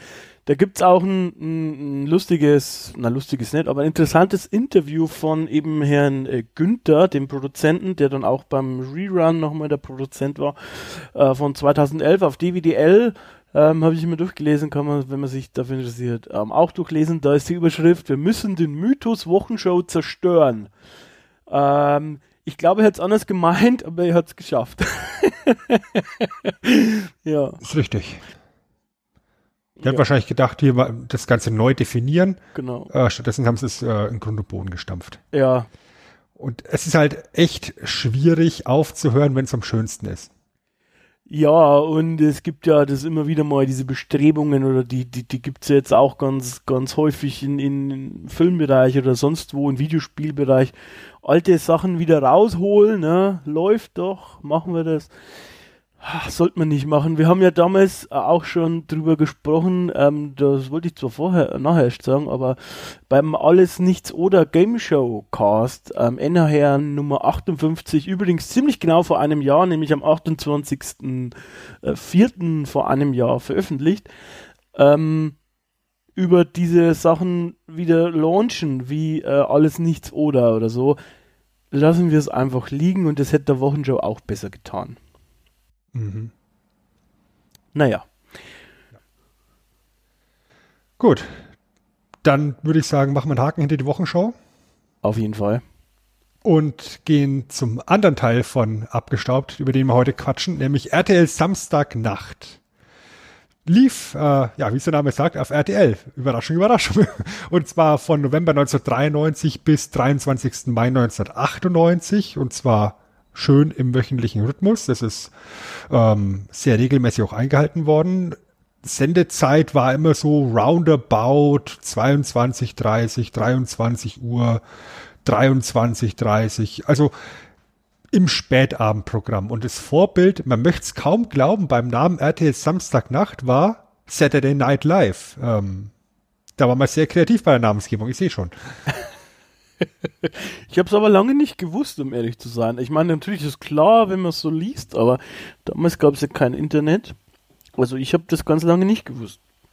Ja, also Saturday Night Live ist halt so ein, so ein Dauerbrenner in den Staaten, der gefühlt seit Myriaden von Jahren dort am Laufen ist, Mhm. in ständig wechselnder Moderationsbesetzung, mit ständig wechselnden Aktiven und auch mit vielen Sketchen. Und ja, da hat man halt sich gedacht, hier in Deutschland, das können wir doch auch. Ja, Und Talentschmiede auch, übrigens. Mhm. Und da hat man eben RTL Samstagnacht kreiert. Und RTL Samstagnacht wurde produziert von RTL in Zusammenarbeit mit Atlantic Media. Mhm. Ab 1995 mit der Firma Pacific Productions. Und dahinter, hinter Pacific Productions, verbirgt sich niemand anders als Chucky Drexler, äh, der in Zusammenarbeit mit Hugo Egon Balder ähm, eben RTL Samstagnacht kreiert hat. Und über Jackie Drexler und Hugo Egon Balder haben wir eben vor ziemlich genau einem Jahr, wie es Chris gerade schon gesagt hat, ausgiebig uns unterhalten. Ich denke, da können wir an der Stelle einfach mal nur drauf verweisen und brauchen nicht nochmal die ganze Litanei runterpredigen. Oh Gott, jetzt hätte ich mich schon vorbereitet, aber okay, ich, ich werf's Büchlein weg. Gut, dann äh, das gibt's dann hier in NHR Plus zu hören für 9,99 im Monat. genau. Ja. Ja, und dann, äh, wenn man sich eben an, an, an Saturday Night Live bedient, dann ist das Konzept eigentlich auch klar. Es sind viele, viele kleine Sketche nacheinander, unterbrochen durch immer mal wieder Musiksegmente. Da hat man eine hauseigene Band gehabt. Ähm, das Ganze ist in Köln eben auch aufgezeichnet worden. Und diese Sketche waren dann halt, ähm, wie eben auch bei der Wochenshow, sehr häufig eben bekannte, immer wiederkehrende Running Gags und wiederkehrende Sketche. Oder man hat sich auch in jeder Sendung so einen oder zwei Gäste eingeladen und hat dann diese Gäste entweder alleine oder eben mit Teilen der Besetzung auf die Bühne geschickt und hat dann irgendwie so Special Gags präsentiert, die dann eben mehr oder weniger die Stärken der Gäste ähm, aufspielen.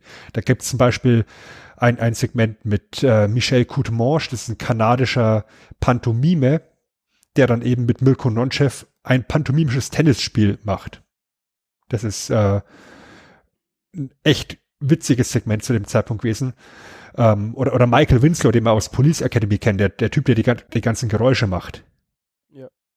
Ja, der hat dann eben auch ein Segment mit, mit äh, Mirko Nonchev. Und dann äh, war das eben der, der Aufbau. Es ist halt mehr oder weniger gut gelungen, je nachdem, wie gut sich diese Gäste integriert haben. Ich würde mal sagen, das Brot und Butter der Sendung waren einfach die wiederkehrenden Sketche, waren die Leute, die Stammbesetzung gebildet haben. Und da gucken wir einfach auch mal drauf, wer da am Start war. Und ich würde anfangen mit derjenigen Person, die am kürzesten mit dabei war. Das ist nämlich Sabine Aulmann, die nur ganz am Anfang 1993 mit am Start war, die ich auch schon wieder komplett vergessen habe, die auch nicht hängen geblieben ist. Ja, ein paar Folgen und, und weg war sie. Also ähnlich wie bei der Wochenshow, eben mit, mit Karen Frieseke, haben wir hier halt mit, mit Sabine Aulmann auch so eine Person, die da mal mit an die Wand geschmissen worden ist, nicht geklebt hat und deswegen wieder weg. Dann gibt's so eine, so eine ganze Liste an Leuten, die ja im Endeffekt die ganze Lebensdauer der Sendung mit dabei waren. Da hätten wir als allererstes Wiegald Boning von 93 bis 98 mit am Start. Den kennt man auch heute noch aus diversen Quiz- und Wissenschaftssendungen. Ähm, den kennt man als Chartstürmer. ja, also äh, Clever zum Beispiel war mal ganz lange erfolgreich, so eine mit, mit, mit, wie heißt die andere, Barbara Elichmann, glaube ich. Ähm, bei Genial daneben ist er öfters mal mit dabei gewesen und hat mit Hoeker diese komische Sendung gemacht, bei dem sie ein Haus nachmachen. zerstört haben. Genau. Jetzt, jetzt mal ganz ehrlich, ja. Nicht nachmachen ist für mich persönlich ein Grund, warum ich gerne GEZ zahlen würde. Also gerne GZ zahle, ich zahle sie ja, aber für, für solche Sendungen würde ich tatsächlich gerne Geld zahlen. So Wissenschaftssendungen auf äh, unterhaltsame Art und Weise rübergebracht. Nicht nachmachen, ist, ist, ist, ist super geil. Wenn ich dazu, also jetzt muss ich dazu auch was sagen, wenn, wenn wir diese Kerbe einschlagen. Ich zahle sie gerne, weil ähm, ich keine so Sendungen auf einem anderen Sender sehe, wie Neo Magazin Royale, Royal oder Heute Show oder solche Sachen, ähm, auch diverse Kabarett-Shows, natürlich ist da auch oft viel Schwachsinn dabei, wo man sich denkt, okay, but why, aber auch so Sachen wie Monitor und so. Sowas gibt's halt nur ähm, im, im, im öffentlich-rechtlichen und deswegen ist es auch gut, dass es dieses System gibt, generell. Verbessern kann man immer was verbessern kann man immer was. Man, ich, ich möchte jetzt auch nicht sagen, dass die GEZ im aktuellen Modell der Weisheit letzter Schluss ist, mhm. aber es gibt halt dann tatsächlich Formate, die das Ganze halt auch irgendwo sinnig machen. Auf jeden Fall, finde ich auch. Ja. Der kongeniale Partner von Wiegald Boning in so vielen Segmenten war Olli Dietrich, ähm, den man auch heute noch als Ditsche kennt. Mhm. Dann haben wir natürlich ähnlich wie, wie bei der Wochenshow eben Anke Engelke auch sowas wie eine First Lady bei, bei RTL Samstagnacht, das ist Esther Schweins, ähm, die mit ihren roten mm. Haaren äh, so, so, ja, so, so ein Traum der, der deutschen Nerds damals Ja, gut, dass du sagst. Esther Schweins. Die war ich verliebt. Dann, dann Stefan Jürgens, der mittlerweile ja sehr seriöser Schauspieler geworden ist im Tatort und äh, durchaus talentiert dort ist. Mhm. Tanja Schumann, die dann, die dann ja der zweite weibliche Hauptpart war und irgendwo vom ganzen Charakter her das Gegenteil von Esther Schweins, das so deutlich schriller und, und aufgedrehter. Mhm. Da kommen wir dann auch gleich bei den Sketchen da drauf. Thema schrill und aufgedreht, Mirko Nonchev, ähm, Mr. Brachialhumor. ja. Dann kommen wir zum ersten Neuzugang, der dann erst 1995 dazugekommen ist, ist Tommy Klappweiß. Und 1997 kam noch Mark Weigel dazu. Und dann, wie gesagt, pro Sendung dann eben verschiedene Gäste, die dann teilweise auch öfters wiederkamen, was dann auch gleichzeitig eben nicht nur der Startschuss war für die Karriere eben dieser Stammbesetzung, sondern auch für die Karrieren von so vielen Comedians, die zu Gast waren, sowas wie ein Ingo Appelt oder ein Rüdiger Hoffmann oh, ja. oder, oder, oder Pete Glocke, die da immer wieder zu Gast waren, sehr gern gesehene Gäste auch waren ähm, und die da praktisch ihre Karrieren richtig, richtig durchgestartet haben. Gerade die letzten Dann, beiden habe ich gerne gesehen, also Hoffmann und, und Pete Glocke, das war schon immer geil. also Rüdiger Hoffmann war halt dann irgendwo so auch Mr. Understatement, ja, also Comedy im minimalistischsten Stil, was du dir vorstellen kannst. Wie einfach nur auf dem, auf dem Stuhl da sitzt, so, hallo erstmal. Ich weiß nicht. Weiß ja gar nicht, ob sie das schon wussten. ja, also der, der Rudolf Scharping der deutschen, der deutschen Comedy. ja, auf jeden Fall, auf jeden Fall. Ja. Und, und die haben dann eben zusammengewirkt und haben dann eben äh, diese ganzen Segmente gemacht. Es gab da, wie gesagt, dann eben sehr viele Running Gags, sehr viele Elemente, die sehr häufig vorkamen. Ich würde einfach mal sagen, da wir bei der Wochenshow ja diese, dieses große Nachrichtensegment als Aufhänger haben, würde ich hier auch anfangen mit den Samstag-Nacht-News, die dann später gute Nacht-News hießen, ähm, wo dann eben Stefan Jürgens und Esther Schweins Nachrichten präsentieren, Mhm. also so im Hintergrund irgendwelche Zeitungsschlagzeilen einblenden und das Ganze dann eben humoristisch verkaufen, ähnlich wie in der Wochenshow. Aber weil du dann eben, äh, das ist ja, das ist ja eine komplette Nachrichtensendung, ja, also ähnlich wie die RTL-Nachrichten oder, oder die Woche, äh, die, die, die Tagesthemen oder Tagesschau, hast du natürlich auch ein Sportteil. Ja, hier heißt es dann so Sport, ja, von Olli Dittrich vorgetragen auf dem Medizinball, auf so, so, so einem Fußball designten, wie heißen die Dinger, Gummiball, wie, wie, wie heißen die? Ich habe keine Ahnung, wie die heißen, aber ich weiß, was du meinst, ja. Ja, so ein Gesundheitsball. Wie, wie, da, da hockt mit, mit, mit, seinem, mit seinem Heft in der Hand. Mahlzeit, Neues vom Sport. Und dann irgendwelche mehr oder weniger fiktiven Sportnachrichten und Sportarten da eben runtergeradet hatte, war fantastisch. Auch sehr viele, sehr viele ähm, Wortspiele da mit drin. Und einer der Running Gags dann innerhalb dieses Running Gags war dann die Meldung, Pucki ist weg. Was man, Ja, und, und, und, und damit ist es dann im Endeffekt auch schon stehen geblieben. Dann haben wir natürlich in der Wochensendung selbstverständlich einen Wetterteil, präsentiert von Mirko Nonchef. Heute haben wir wieder Wetter, Wetter, Wetter. 30 Grad, 40 Grad, 50 Grad. Und wie es vom Wetter, wie das Wetter wird, hängt vom Wetter ab. Grandios, weil es einfach so schnell runtergerattert. Mit der Mirko Nonchef eigenen übertriebenen Gestik und Mimik halt. ja, genau. Und dann das heimliche Highlight jeder Samstagnacht News und man hat eigentlich immer darauf gehofft, dass es kommt. Die wohl traurigste Nachricht, die eine Nachrichtensendung bringen kann in den 90ern, Karl Ranseier ist tot. und Karl Ranseier, da hat man dann immer so im Hintergrund so ein, so ein Bild eingeblendet, äh, so, so ein Schwarz-Weiß-Bild. Ähm, und dann hat man immer erklärt, so einen kleinen Abriss über Karl Ranseiers Leben, der immer der erfolgloseste irgendwas war, der erfolgloseste Erfinder, der erfolgloseste Selbstmörder. Keine Ahnung. Ähm, auch sehr, sehr wortspiellastig und aufgrund der, der Skurrilität der, der, der Erfolglosigkeiten war es unglaublich lustig. Was man aber, glaube ich, auch noch, das war doch auch hier bei, bei den News, oder? Mit Hans Meiser ganz am Anfang, oder? Genau, die hat ja Hans Meiser auf dem Xylophon eingespielt. Also gerade Hans Meiser, ja, der, der Mr. Seriös war in der Anfangszeit Ja. von RTL. Und dann, dann steht er da und schaut so, so ernst in die Kamera und du hörst so eine Nachrichtensendungs-Jingle und dann zoomt die Kamera ein bisschen raus und das klopft halt auf dem Xylophon, da kommt so, so ein ganz kleiner Smirk, so ein ganz kleines Lächeln von Hans Meiser. Das, äh, Ja, das war super. Wunderbar. Ja. Super, ja. Ja, dann, wie gesagt, Wortspiele. Ganz, ganz großes Element bei RTL Samstagnacht und ich glaube, eins der, der wichtigsten Segmente ähm, zum Thema Wortspiele ist ein Segment mit dem legendären Namen Kentucky schreit Ficken und da haben wir einen Einspieler vorbereitet. Wollen Sie eine Pacht im Nuff gewinnen? Auf Punk Sauli? Wollen Sie einen Drottenflyer? Und steinische Schwellungen ausprobieren? Aktionswochen bei Kentucky Schreit Ficken. In Zusammenarbeit mit der Bundeszentrale für gesundheitliche Aufklärung.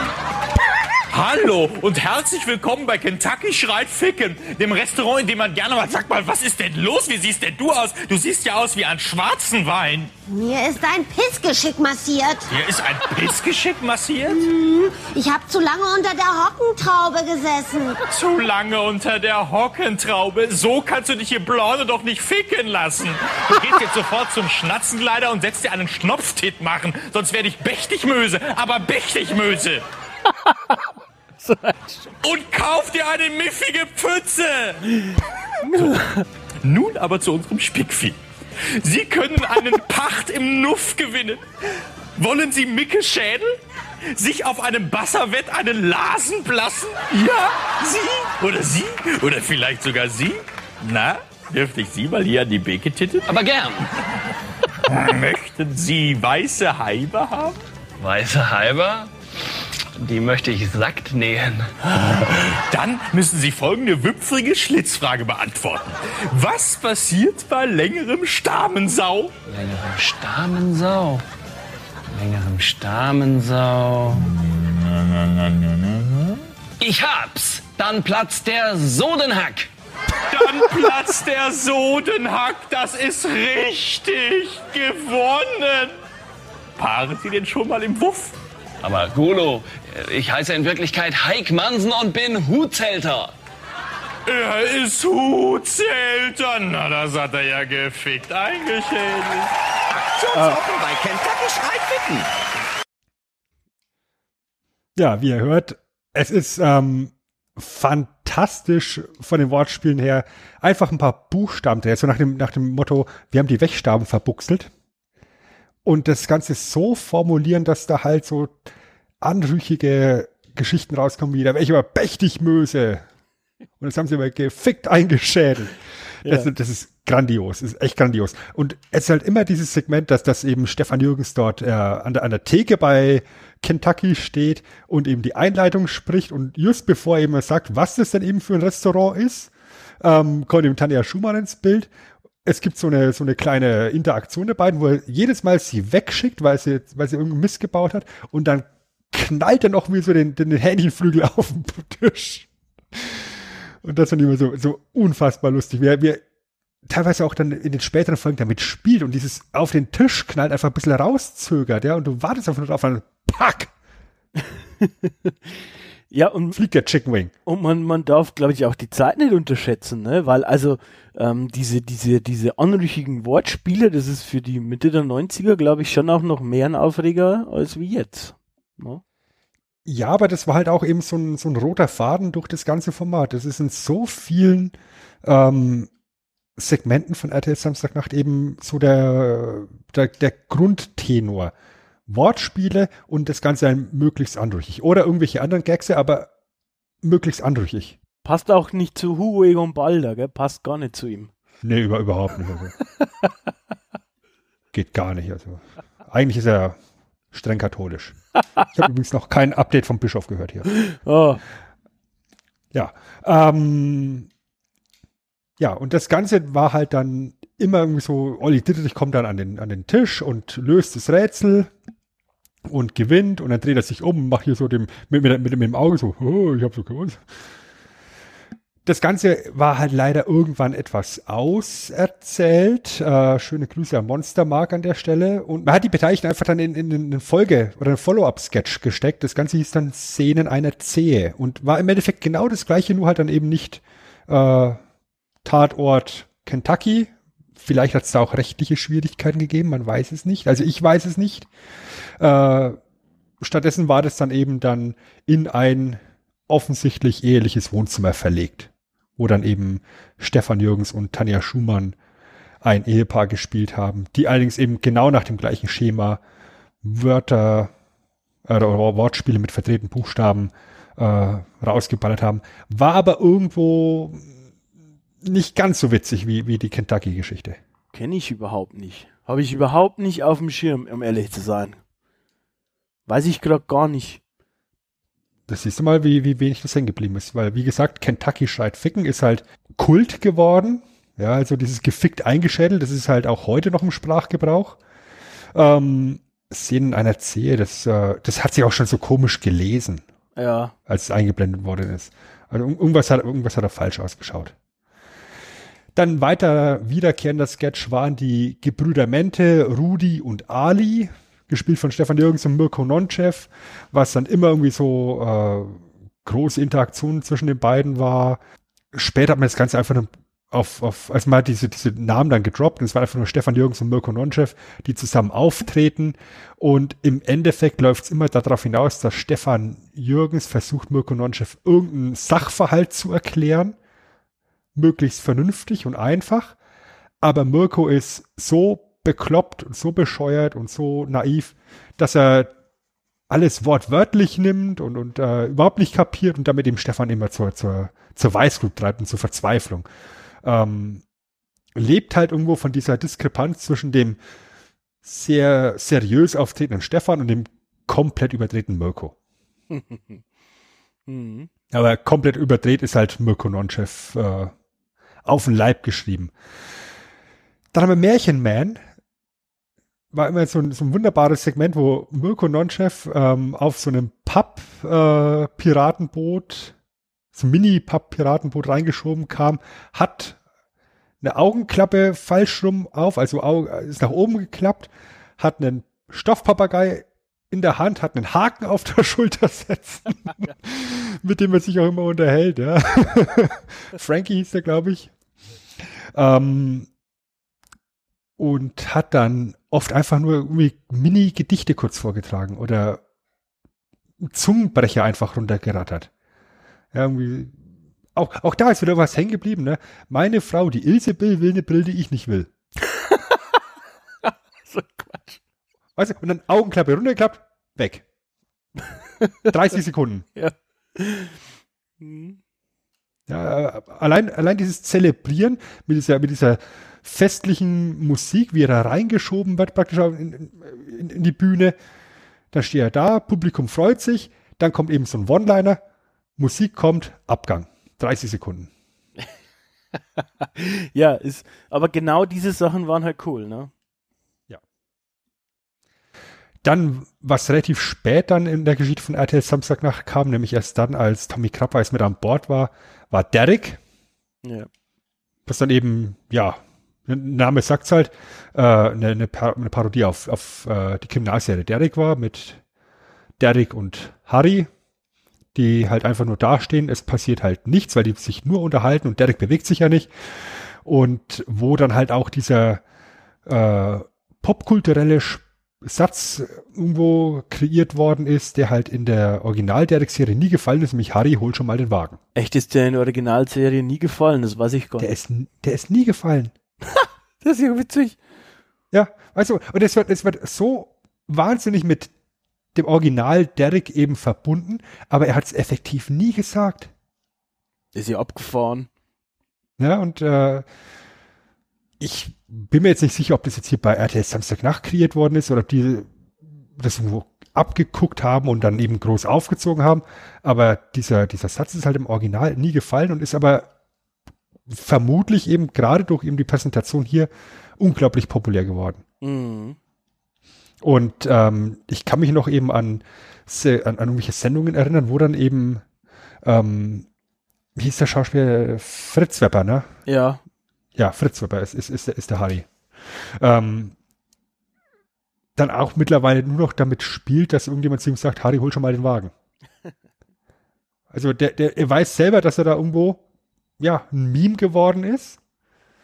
Und äh, er nimmt's an.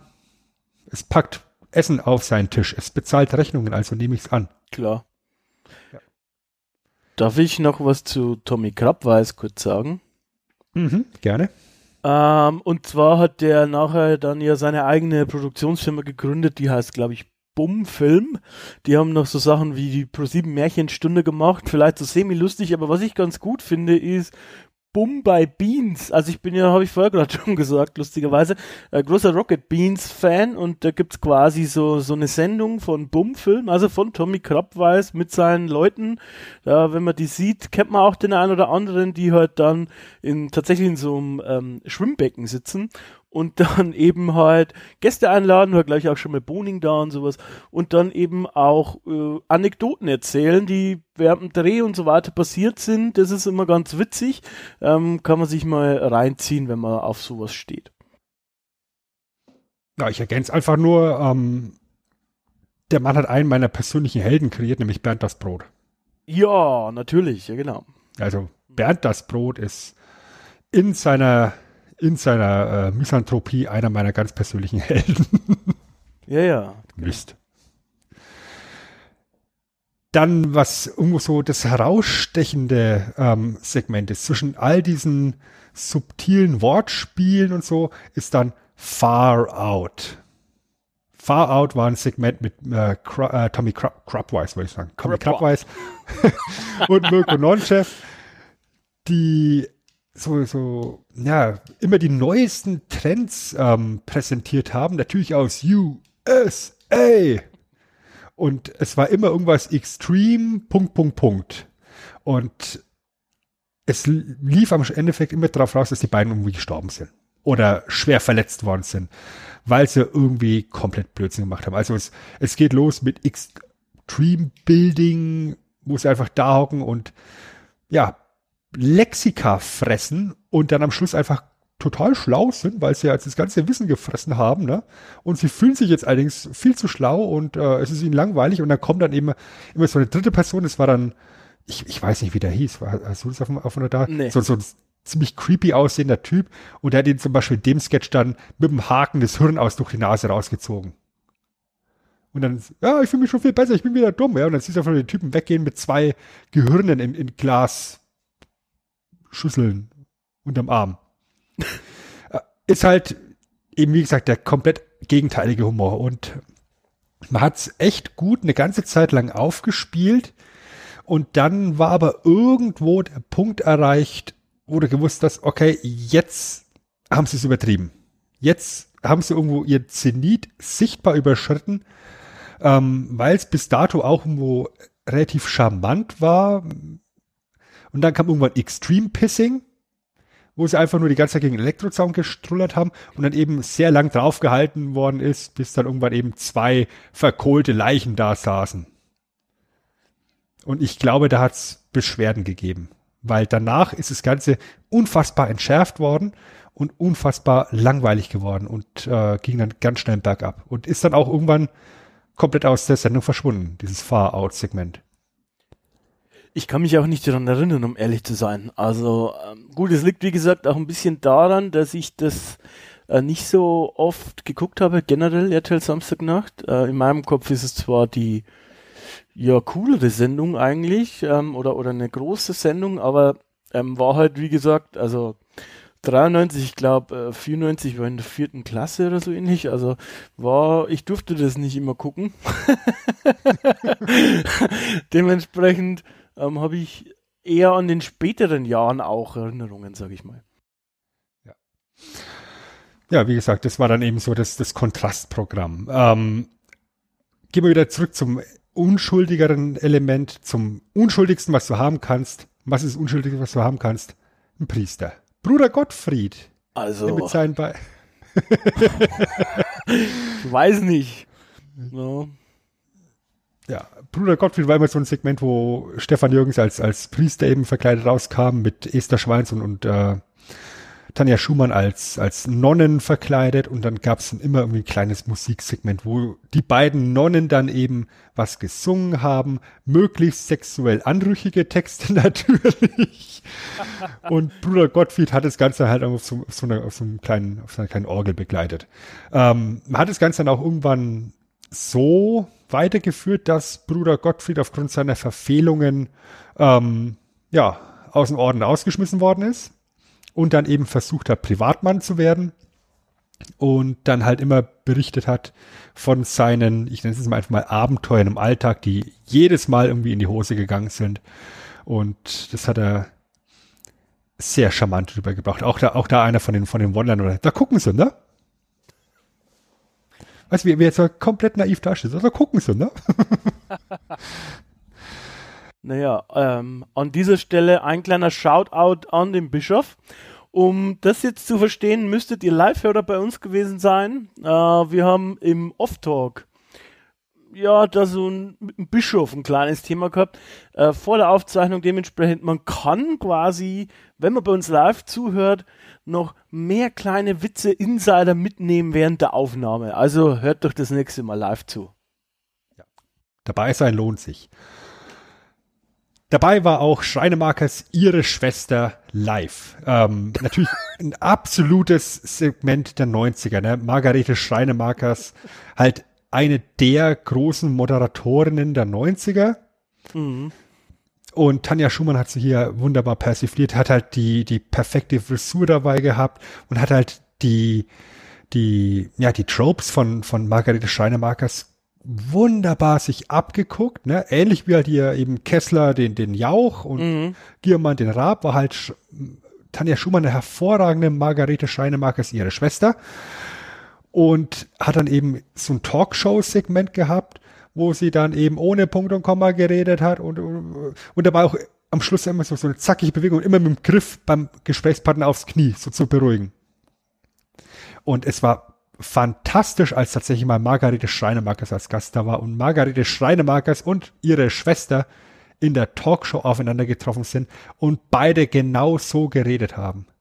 Ja. Dass, dass, dass, eben Margarete Schreinemarkers diesen Blödsinn komplett mitmacht, komplett mitzieht, sich da auf den, auf den Scheiß einlässt und ähm, du praktisch hier so ein Mirror-Match hattest, war fantastisch. Das hat man dann später auch mal gehabt bei einem, bei einem anderen Segment, das hieß dann Poop, natürlich eine, eine Persiflage auf Piep mit Verona Feldbusch, präsentiert von Esther Schweins als Verona Feldbusch und Gast war Verona Feldbusch.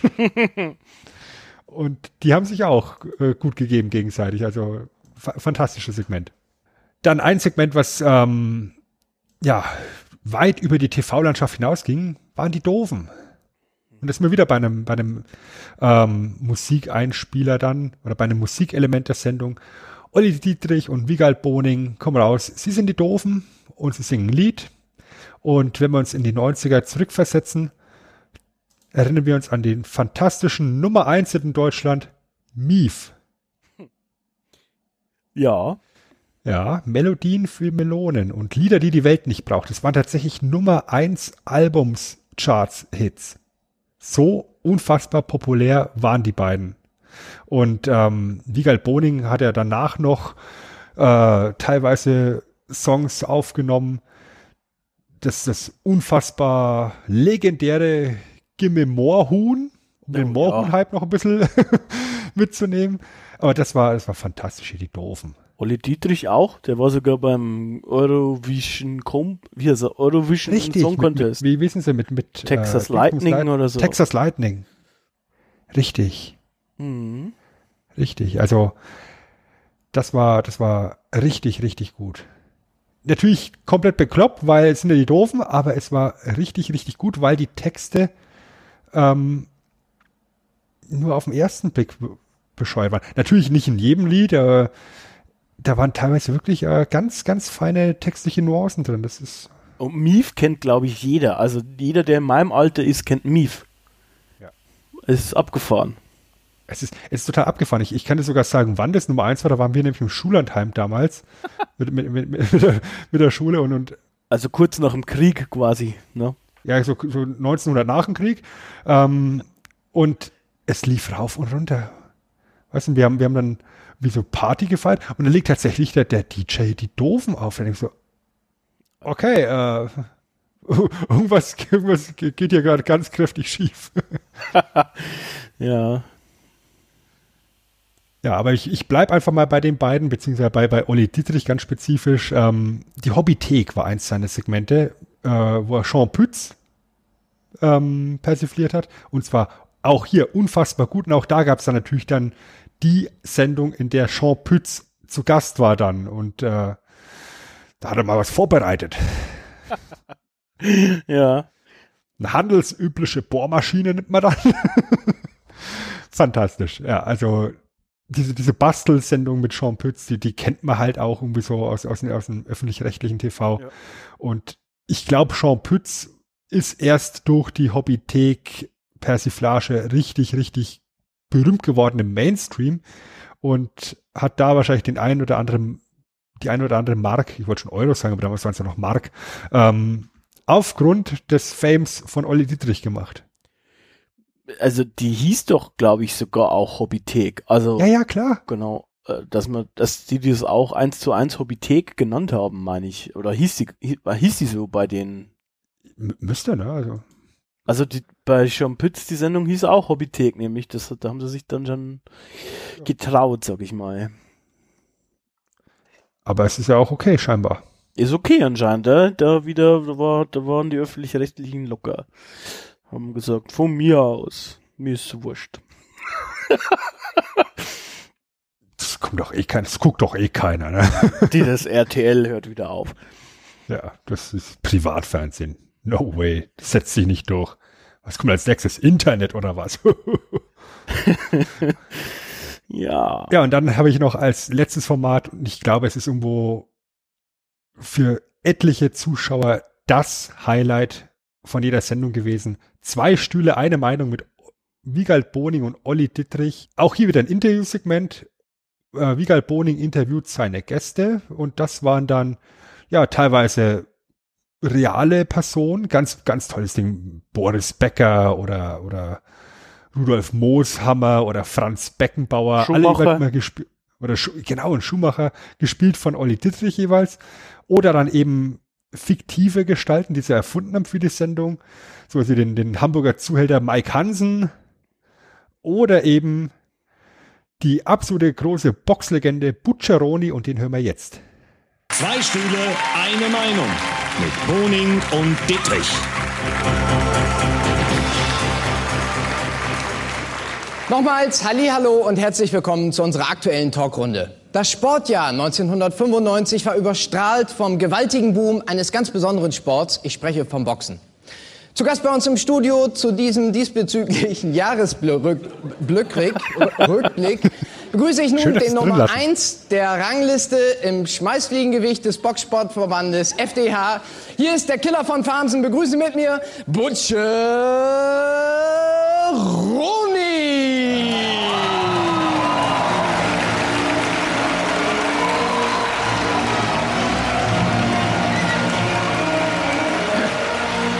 Gegensatz zu den anderen Gästen kommt er jetzt halt die Treppe runter.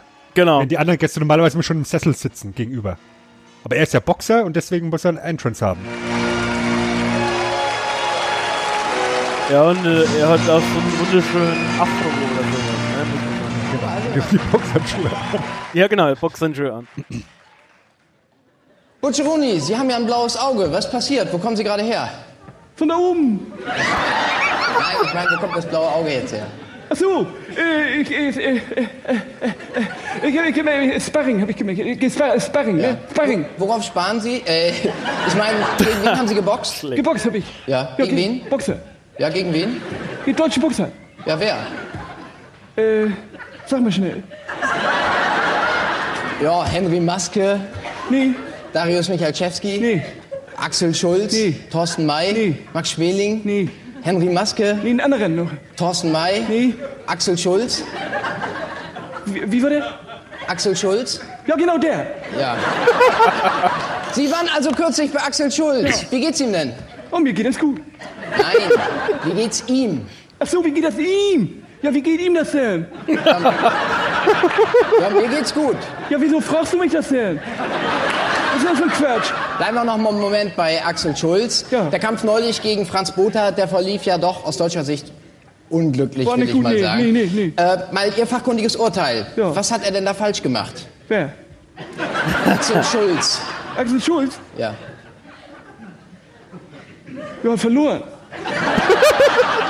Ich habe in der Boxer-Fachzeitung Schlägertypen heute gelesen, dass Sie jetzt demnächst gegen Mike Tyson antreten. Stimmt das? Ja, klar. Mike Ja. Tyson ist mein nächster Kampf. Äh, äh, ich, ich, boxe Mike, ich, ich, ich boxe Mike Tyson seit einem halben Jahr, mache ich ja nichts anderes. Ich tue mich, tu mich nur noch, äh, äh, auf, auf den Kampf mit Mike Tyson konzentrieren jetzt. Ja. Wie machen Sie das so genau? Was? Wie machen Sie das, die Konzentration? Ich präge mir den Namen ein. Ja.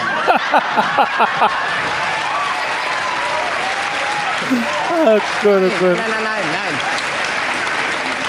nein. Ich meine jetzt, wie Sie sich boxerisch vorbereiten. Trainieren Sie das Ach so, speziell? ja, ich ist ein spezielles Trainingslager in Hamburg, ne? Ja. Hamburg, hier, kennst du, äh, Sch- Schanzenviertel, kennst du Schlachthof, ne? Ja. So, und äh, ich habe so einen Spezialdeal, habe ich auch mit den Schlachthof, weil, weil die haben so Schweine in der Schweinekammer, ne? Und da haben sie 60 Schweinehälften, haben sie, oh, die sind ja tot, ne, die Schweine. So, und dann bin ich nachts, bin ich da, wenn die Schlachter nicht arbeiten, ne? Und dann gehe ich da los und hau auf die Schweine ein, so boing, boing und so, ne? Und das Schwein kann ja nicht Aua sagen, ne? Weil das ist ja tot. Das Schwein ist ja tot, ne? Ja. So, und das Schwein sieht aber so ein bisschen aus wie Mike Tyson auch, weil das ist von der Form das gleiche, ne? Ja. So, und dann ist ja so, das ist ja da kalt da drinnen, ne? So, und ich schwitze ja auch. Und jetzt habe ich ja diesen Schweiß, der wird ja sofort hart, das wäre eine Kristalle, ne? Und das springt auf das Schwein über. Und das wird dann gleichzeitig auch noch gepökelt dabei, ne? Und dann ist das so, weil, äh, äh, äh, äh, äh, äh, es ist ja so, wenn ich den boxe, es ist so praktisch die, die gleiche Atmosphäre wie Mike Tyson auch gehabt, weil das ist so kalt, ist dunkel, ne, und es ist alles äh, hier Steine und es ist Fenster und so weiter und Gitter und so weiter. Das weiter, weil Mike Tyson, der war ja im Knast, war der. Wo ja, war ne? Ja, äh, im Knast war der. Wo war der? Mike Tyson, der war im Knast. Wo war der? Der war im Knast, war der. Wo war der? Der war im Knast. Wo war der? Wer jetzt? Mike Tyson.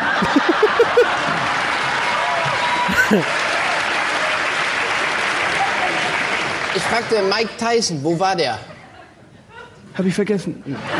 Wiss, wissen Sie eigentlich, wer der größte deutscher, deutsche Boxer aller Zeiten war? Max Schmeling. Nee, nee, Goethe. Wissen Sie auch warum? Nee. Wegen Goethes Faust.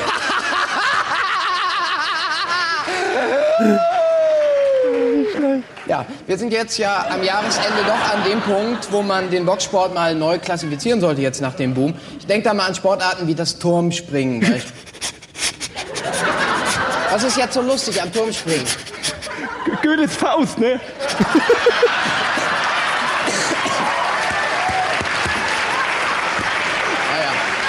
Nehmen wir jetzt mal, nehmen wir jetzt mal das Turmspringen oder Schmetterling, das ist Schwimmsport. Oder Badminton und Fußball, das sind Ballsportarten. Oder Formel 1 und Motocross, das ist Motorsport. Was ich mir immer wieder die Frage stelle, was ist eigentlich Boxen? Boxen ist eine gute Frage, hat doch gar keiner gefragt, du. Äh, vielleicht Wintersport. Wieso? Wegen der Handschuhe. Das war zwei Stühle, eine Meinung. Oh, diese Bilder wollen wir nicht sehen. Zurück nach Köln. Diese Bilder wollen wir hier nicht. Der ist quasi am Ende, am Ende beschmissen worden, sind sie mit, also sind sie mit Flaschen beschmissen worden.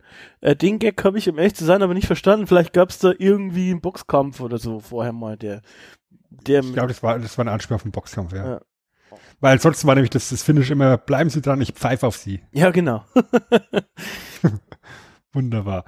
Ja, also wie, man sieht es da auch an, an dem Segment. Also es ist eine unglaublich starke Leistung von Olli Dietrich. Also nicht nur die, die Verkleidungen, die Maske ist hervorragend immer. Also Boris Becker ist halt fantastisch getroffen.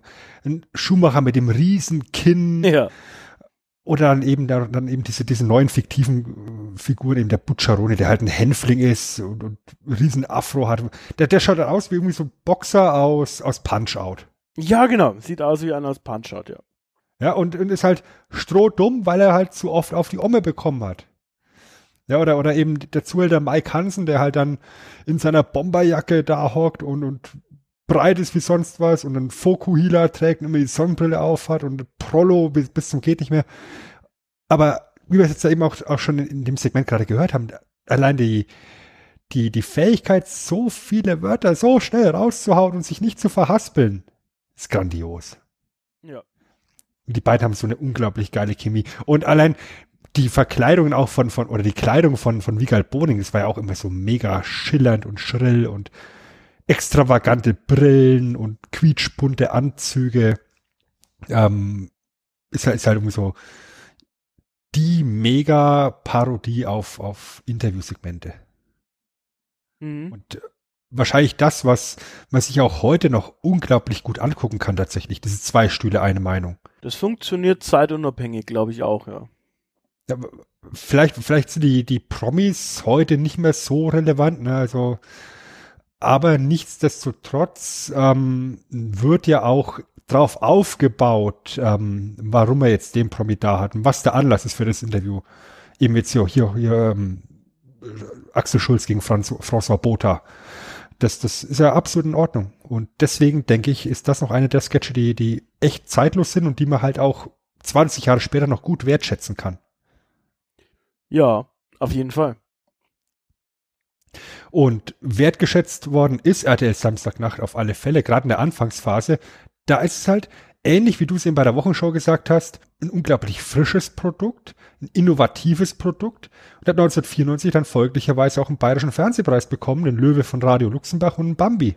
Hm. Und dann eben zwei Stühle eine Meinung als, als, ich sag mal, Main Event von RTL Samstagnacht, hat 1995 einen Adolf Grimme Preis bekommen. Das ist äh, nicht ohne für eine Comedy-Sendung, also für, für eine, vor allem für eine Comedy-Sendung bei RTL. Ja, produziert von den Leuten, von den Leuten, die, die Tutti Frutti und alles nichts oder erfunden haben. ja, Tutti Frutti. Ja. Aber, ja, wie wir es ja halt eingangs gesagt haben, es lief ja halt auch nicht ewig, eben bis 98. Und du hast halt auch irgendwo gemerkt, dieses wöchentliche Konzept ist irgendwo irgendwann ausgelutscht, weil du, genau wie bei der Wochenschau, dich bei den beliebten Sketchen eben sehr schnell satt sehen kannst. Ja. Wenn sie, wenn sie zu repetitiv werden. Weißt du, wenn, wenn du wirklich nur auf den One-Liner wartest. Und ähm, du hast eine hervorragende Mischung gehabt, gerade in der Anfangsphase bei den Comedians, weil du so viele unterschiedliche Stile hattest. Ja, also gerade dem Stefan Jürgens, eine Esther Schweins, die waren da ja relativ zurückgefahren, ja. Jetzt bringt halt Esther Schweins eben mit dieser zurückgefahrenen Art noch eine ganze Menge irgendwo subtilen Sexappeal mit. Tanja Schumann, wenn sie Sexappeal mitbringt, dann definitiv weniger subtil. subtil ist definitiv nicht das, was Mirko Nonchev äh, bedient. Ähm, Oliver, Olli Dietrich und, und Wiegald Boning waren damals schon so ein kleines bisschen die, die, ich sag mal, intellektuellen Humor bedient haben. Also gerade Wiegald Boning. Also es war eine, war eine echt gute Mischung. Genau das ist eben der, der Knackpunkt. Du hast da Charaktere bekommen, die du sehr in dein Herz geschlossen hast als Zuschauer.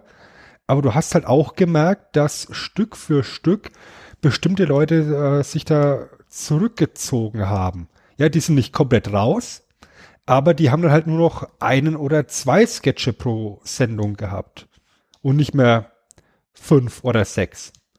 Das muss jetzt nichts Schlechtes sein per se, wenn da wenigstens die Ersatzmänner äh, lustig werden. Aber dann kam halt dann eben mit Tommy Krabweis und Mark Weigel zwei Leute ins Team. Krabweis ging gerade noch, aber Mark Weigel fand ich zum Beispiel unfassbar unlustig. Was wir vielleicht auch, also was wir auch nicht wissen, aber was vielleicht auch ein Denkansatz in eine andere Richtung ist, sind auch die Autoren, also gut, Jackie Drexler ist bekannt, ähm, aber wir wissen auch nicht, ob es da vielleicht auch Wechsel gegeben hat oder so, weil man muss schon auch sagen, das sind ja natürlich zusammengecastetes Team und viele von den Leuten, merkt man ja dann auch im späteren Werdegang, sind eher Schauspieler als eigene Comedians. Also ist natürlich auch entscheidend, dass die Qualität der Autoren dann so oder gut ist oder die sich auch weiterentwickeln und ähm, ich glaube auch da hat sich hat sich irgendwie eine Stagnation eingeschlichen, ohne dass man das jetzt genau äh, ja an, an Namen festmachen kann, aber ähm, ist natürlich für so ein Format extrem wichtig, dass da gute Autoren dabei sind. Ne?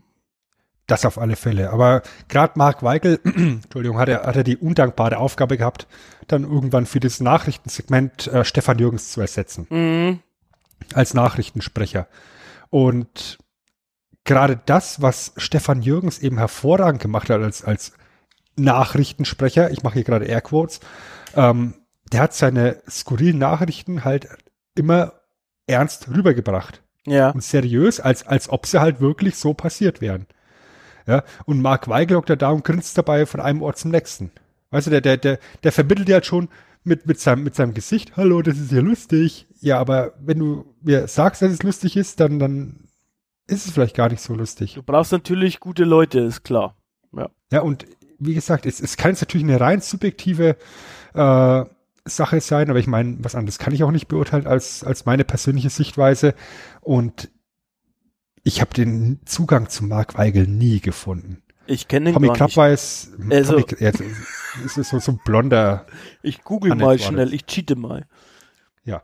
Tommy Klappweiß, wie gesagt, hat seine Momente gehabt.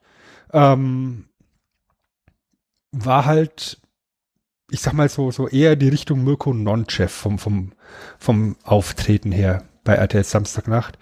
Ähm, ich weiß nicht, ob, ob man da eben noch einen weiteren Mirko gebraucht hat in dem Team. Weil alles, was eben in Richtung Mirko Nonchev Humor geht, kann halt Mirko Nonchev auch am besten. Und Ja. da musst du kein, kein, kein Nonchef 2.0 sein. Langer Rede, kurzer Sinn. In dem Moment, in dem du halt merkst, der Zenit ist so langsam überschritten und die Leute, die du gerne sehen möchtest, sind immer weniger drin, sinken halt auch die, die Quoten. Und ähm, das hat halt dazu geführt, dass RTL Samstagnacht dann eben 1998 eingestellt worden ist. Nichtsdestotrotz, ähnlich wie bei der Wochenshow, war das hier halt eben Startschuss und, und Sprungbrett für die Beteiligten, um eben über diesen Comedy-Sektor hinaus noch zu gehen, ja. Wie gesagt, also Stefan Jürgens hat jetzt diverse ähm, schauspielerische äh, Experimente gemacht, war Tatortkommissar oder ist Tatortkommissar, ist ein, ist ein ernsthafter Schauspieler mittlerweile. Ja, Olli, Olli Dietrich hat mit dem Ditsche eine preisgekrönte minimalistische Comedy geschaffen. Und äh, ja, Wiegald Boning, haben wir ja gerade schon gesagt, kennen wir eben aus so vielen Quiz-Shows und, und alles, was so in Richtung Wissenscomedy geht, das ist ihm halt auch irgendwo auf den Leib geschrieben, ja. Auch, auch schon allein von seinem Look her, der wirkt halt wie so, ja, so, so ein alleswissender Nerd. Auch Esther Schweins ist äh, Schauspielerin geworden, die ich, die, die man schon hin und wieder mal sieht und über die man drüber fällt, sag ich mal. Na, also die sind, da gibt schon einige bekannte Gesichter, die man immer noch wieder oder ab und zu sieht. Tanja Schumann ist halt zwischenzeitlich mal äh, pleite gegangen, hat zwischenzeitlich Privatinsolvenz anmelden müssen, ist allerdings mittlerweile wieder erholt davon. Und Mirko Nonchev ist halt immer noch so im Comedy-Business unterwegs und den hat man ja zum Beispiel vor, vor ein paar Jahren immer noch in diesen sieben Zwerge-Filmen gesehen. Auch da natürlich wieder in- der Rolle, die ihm auf dem, auf dem Leib geschrieben ist, als der rabiate Zwerg halt. Tanja Schumann war auch im Dschungel. Übrigens. Das weiß ich nicht, das habe ich noch nie geguckt. Und ich sag nicht, das habe ich noch nie geguckt, weil ich es weil ich's, äh, nicht zugeben möchte, sondern ich habe es tatsächlich noch nie geguckt. Ich hatte die Ehre, es gucken zu dürfen. Ja, hast du die falsche Frau gesucht. Ich glaube auch, ja. ja, und wie vorhin schon erwähnt, Tommy Krapp war es unter anderem Erfinder von Bernd das Brot und äh, ganz, ganz feine Comedy an der Stelle. Über Bernd das Brot könnte man theoretisch auch irgendwann mal reden. Müsste man eigentlich, ne? Müsste man. Auf jeden Fall. Ja, also Mist. Bernd das Brot ist ganz groß. Äh, und wie gesagt, da kann ich an der Stelle nur noch mal sagen, auch der, der, der eigentliche Kopf hinter Bernd das Brot ähm, mit ist da auch immer mit dabei bei diesem Bombay Beans. Und es ist immer sehr unterhaltsam. Also das, die, wenn die da äh, ja, Geschichten ausgraben, dann ist es immer ganz unterhaltsam. Und Tommy Krabweis ist ja dann im Prinzip auch da in dieser komischen TV-Landschaft ein Urgestein, sag ich mal, ne? Mit seiner Firma. Das hängt da oft rum. Du hast jetzt zwischenzeitlich gecheatet. Ist der jetzt Mark Weigel irgendwie im Begriff? Sagt er das Gesicht irgendwas? Ja, ich habe das Gesicht schon mal irgendwo gesehen, ja, aber, aber ich hätte es jetzt niemals mit ähm, RTL Samstagnacht in Verbindung gebracht. Also ich habe den schon äh, mal gesehen, aber äh, das Gesicht hätte mich eh- hätte ich eher assoziiert mit ähm, ARD Vorabendprogramm. Keine Ahnung. Vielleicht, schon mal, wenn, wenn das eben deine Assoziation ist, vielleicht ist es auch genau, das ist das Problem. Das ist mit Sicherheit dass ein er Problem, da, ja. Dass, dass, er, dass er einfach nicht in das Konzept reingepasst hat. Also ich, ich weiß nicht, warum er ausgerechnet ihn da reingeholt hat, ähm, kann ich nicht beurteilen, aber eben aus meiner Sicht ähm, Es war auch ein bisschen so, ähm, es hat, war auch zur richtigen Zeit, glaube ich, da RTL Samstagnacht. Also ähm, so wie es gemacht wurde, hat es halt für diese Zeit gepasst. Ich meine, es ist ja auch vielleicht ohne Grund nicht so. In Amerika ist es ja äh, das große Vorbild gewesen oder wurde ja quasi genau eins zu eins so gekauft, das Konzept. Sind es ja auch immer sehr stark wechselnder Cast und auch Autoren, ähm, weil ja ganz, ga- ja, weil da Größen entstehen, sowas wie Steve Martin zum Beispiel oder, oder ganz, ganz, ganz viele andere. Ich will jetzt da gar nicht anfangen, welche zu nennen. Ähm, Und dementsprechend wechseln die auch, weil die dann entweder zu groß werden oder woanders hin möchten, aber die haben es halt geschafft, dann sozusagen äh, Nachschub immer zu holen. Das wurde halt hier nicht geschafft und man hat sich halt dann äh, entschlossen, sozusagen, es nicht weiter zu versuchen, sondern einzustampfen und ist vielleicht auch gut. Ich meine, der Sendeplatz ist halt per se auch nicht der beste gewesen, denke ich mal. Also gerade was immer die berühmte RTL-Zielgruppe angeht, zwischen 14 und 59 oder 49, weiß ich jetzt gar nicht mehr, sind natürlich äh, der Hauptbestandteil dieser Zielgruppe ist der Samstagabend weg. Ne? also von daher, hm, Vielleicht war das auch ein Fehler in der Matrix, keine Ahnung. Also ich denke mal, dass da vielleicht auch viele Sachen mit reingespielt haben. Und gerade was du sagst, auf jeden Fall auch, dass äh, kein adäquater Ersatz gekommen ist. Das ist halt irgendwo auch so, so ein typisch deutsches Phänomen. Ne? Also im Vergleich eben zu, zu Saturday Night Live, wenn du eben merkst, dass die Hosts oder die, die Besetzung abwanderungswillig ist, dann wird sie halt ersetzt. Hire and Fire, typisch amerikanisches Konzept. Während der Deutsche als, als solcher halt sehr beständig ist, ne? Und dann eben, wenn du dann fünf Jahre lang jede Woche dann die gleichen Leute eben siehst im Fernsehen, hast dich halt dann eben satt gesehen irgendwo. Es ist halt das Konzept bei den, bei Saturday Night Live, ne? Aber es ist halt die Frage, was ist das, äh, sinnvollere Konzept. Ähm, ich glaube, für, für die ersten zwei, drei Jahre war es auf alle Fälle eins der, der ganz großen Highlights in, in der deutschen Abendunterhaltung. Ja. Ähm, aber ist halt tatsächlich, wie wir es eben jetzt schon so oft gesagt haben, Kind seiner Zeit und ähm, es, es kam irgendwo gut nach alles nichts, oder? Mit, auch, auch mit einem gesunden Abstand dazwischen, da war ja ein gutes Jahr Pause dazwischen. Ja.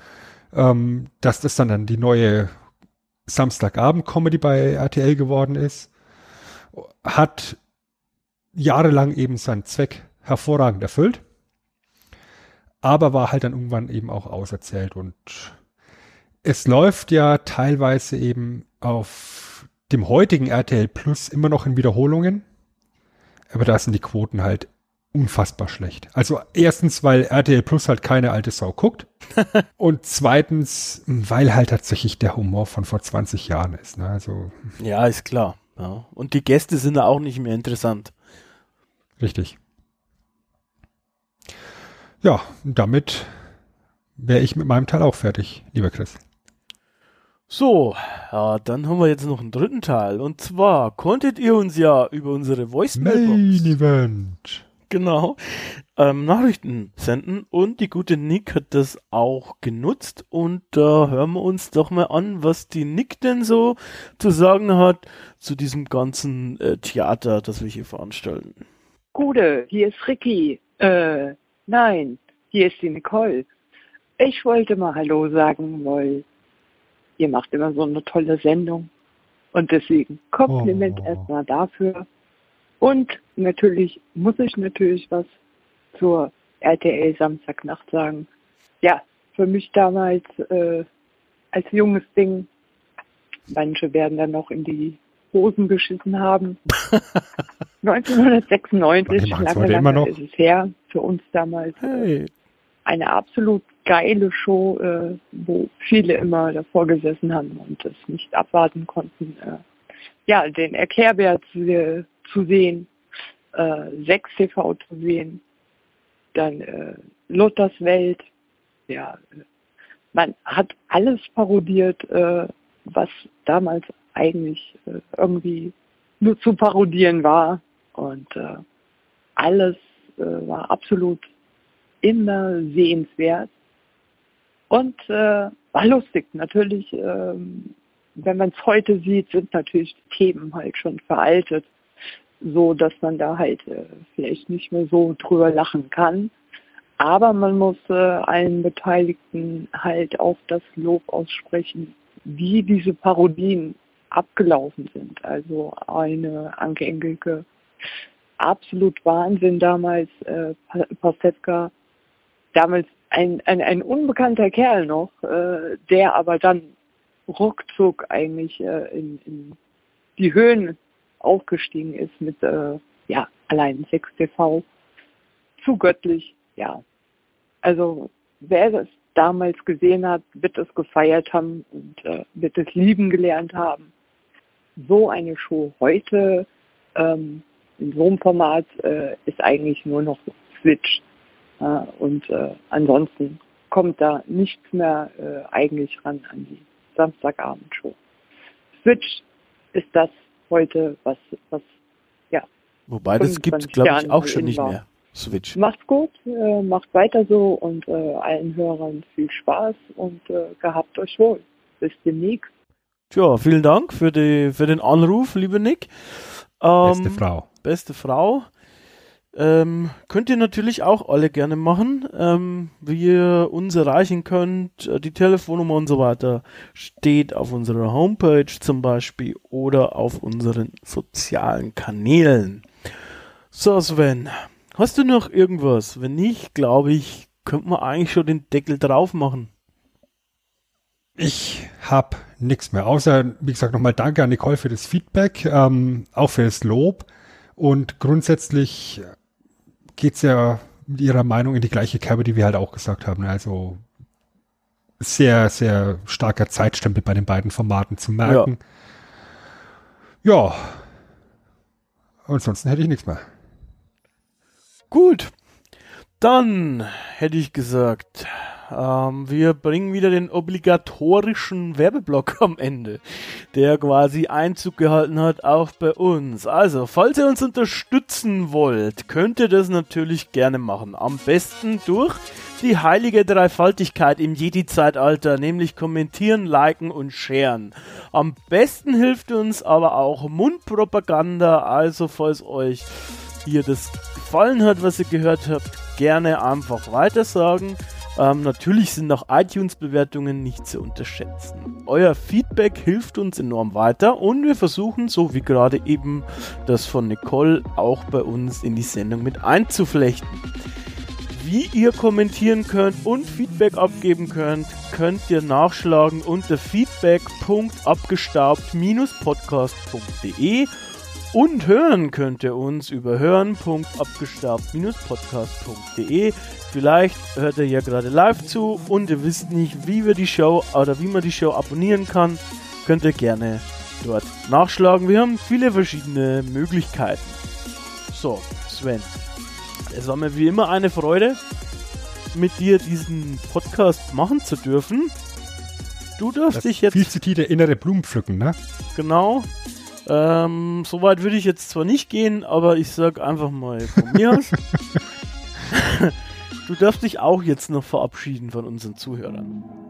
Ja, dann würde ich sagen, als aller, allererstes bedanke ich mich natürlich bei dir, Chris, äh, für die wunderbare Sendung, für die Recherche, für das Organisieren der Technik.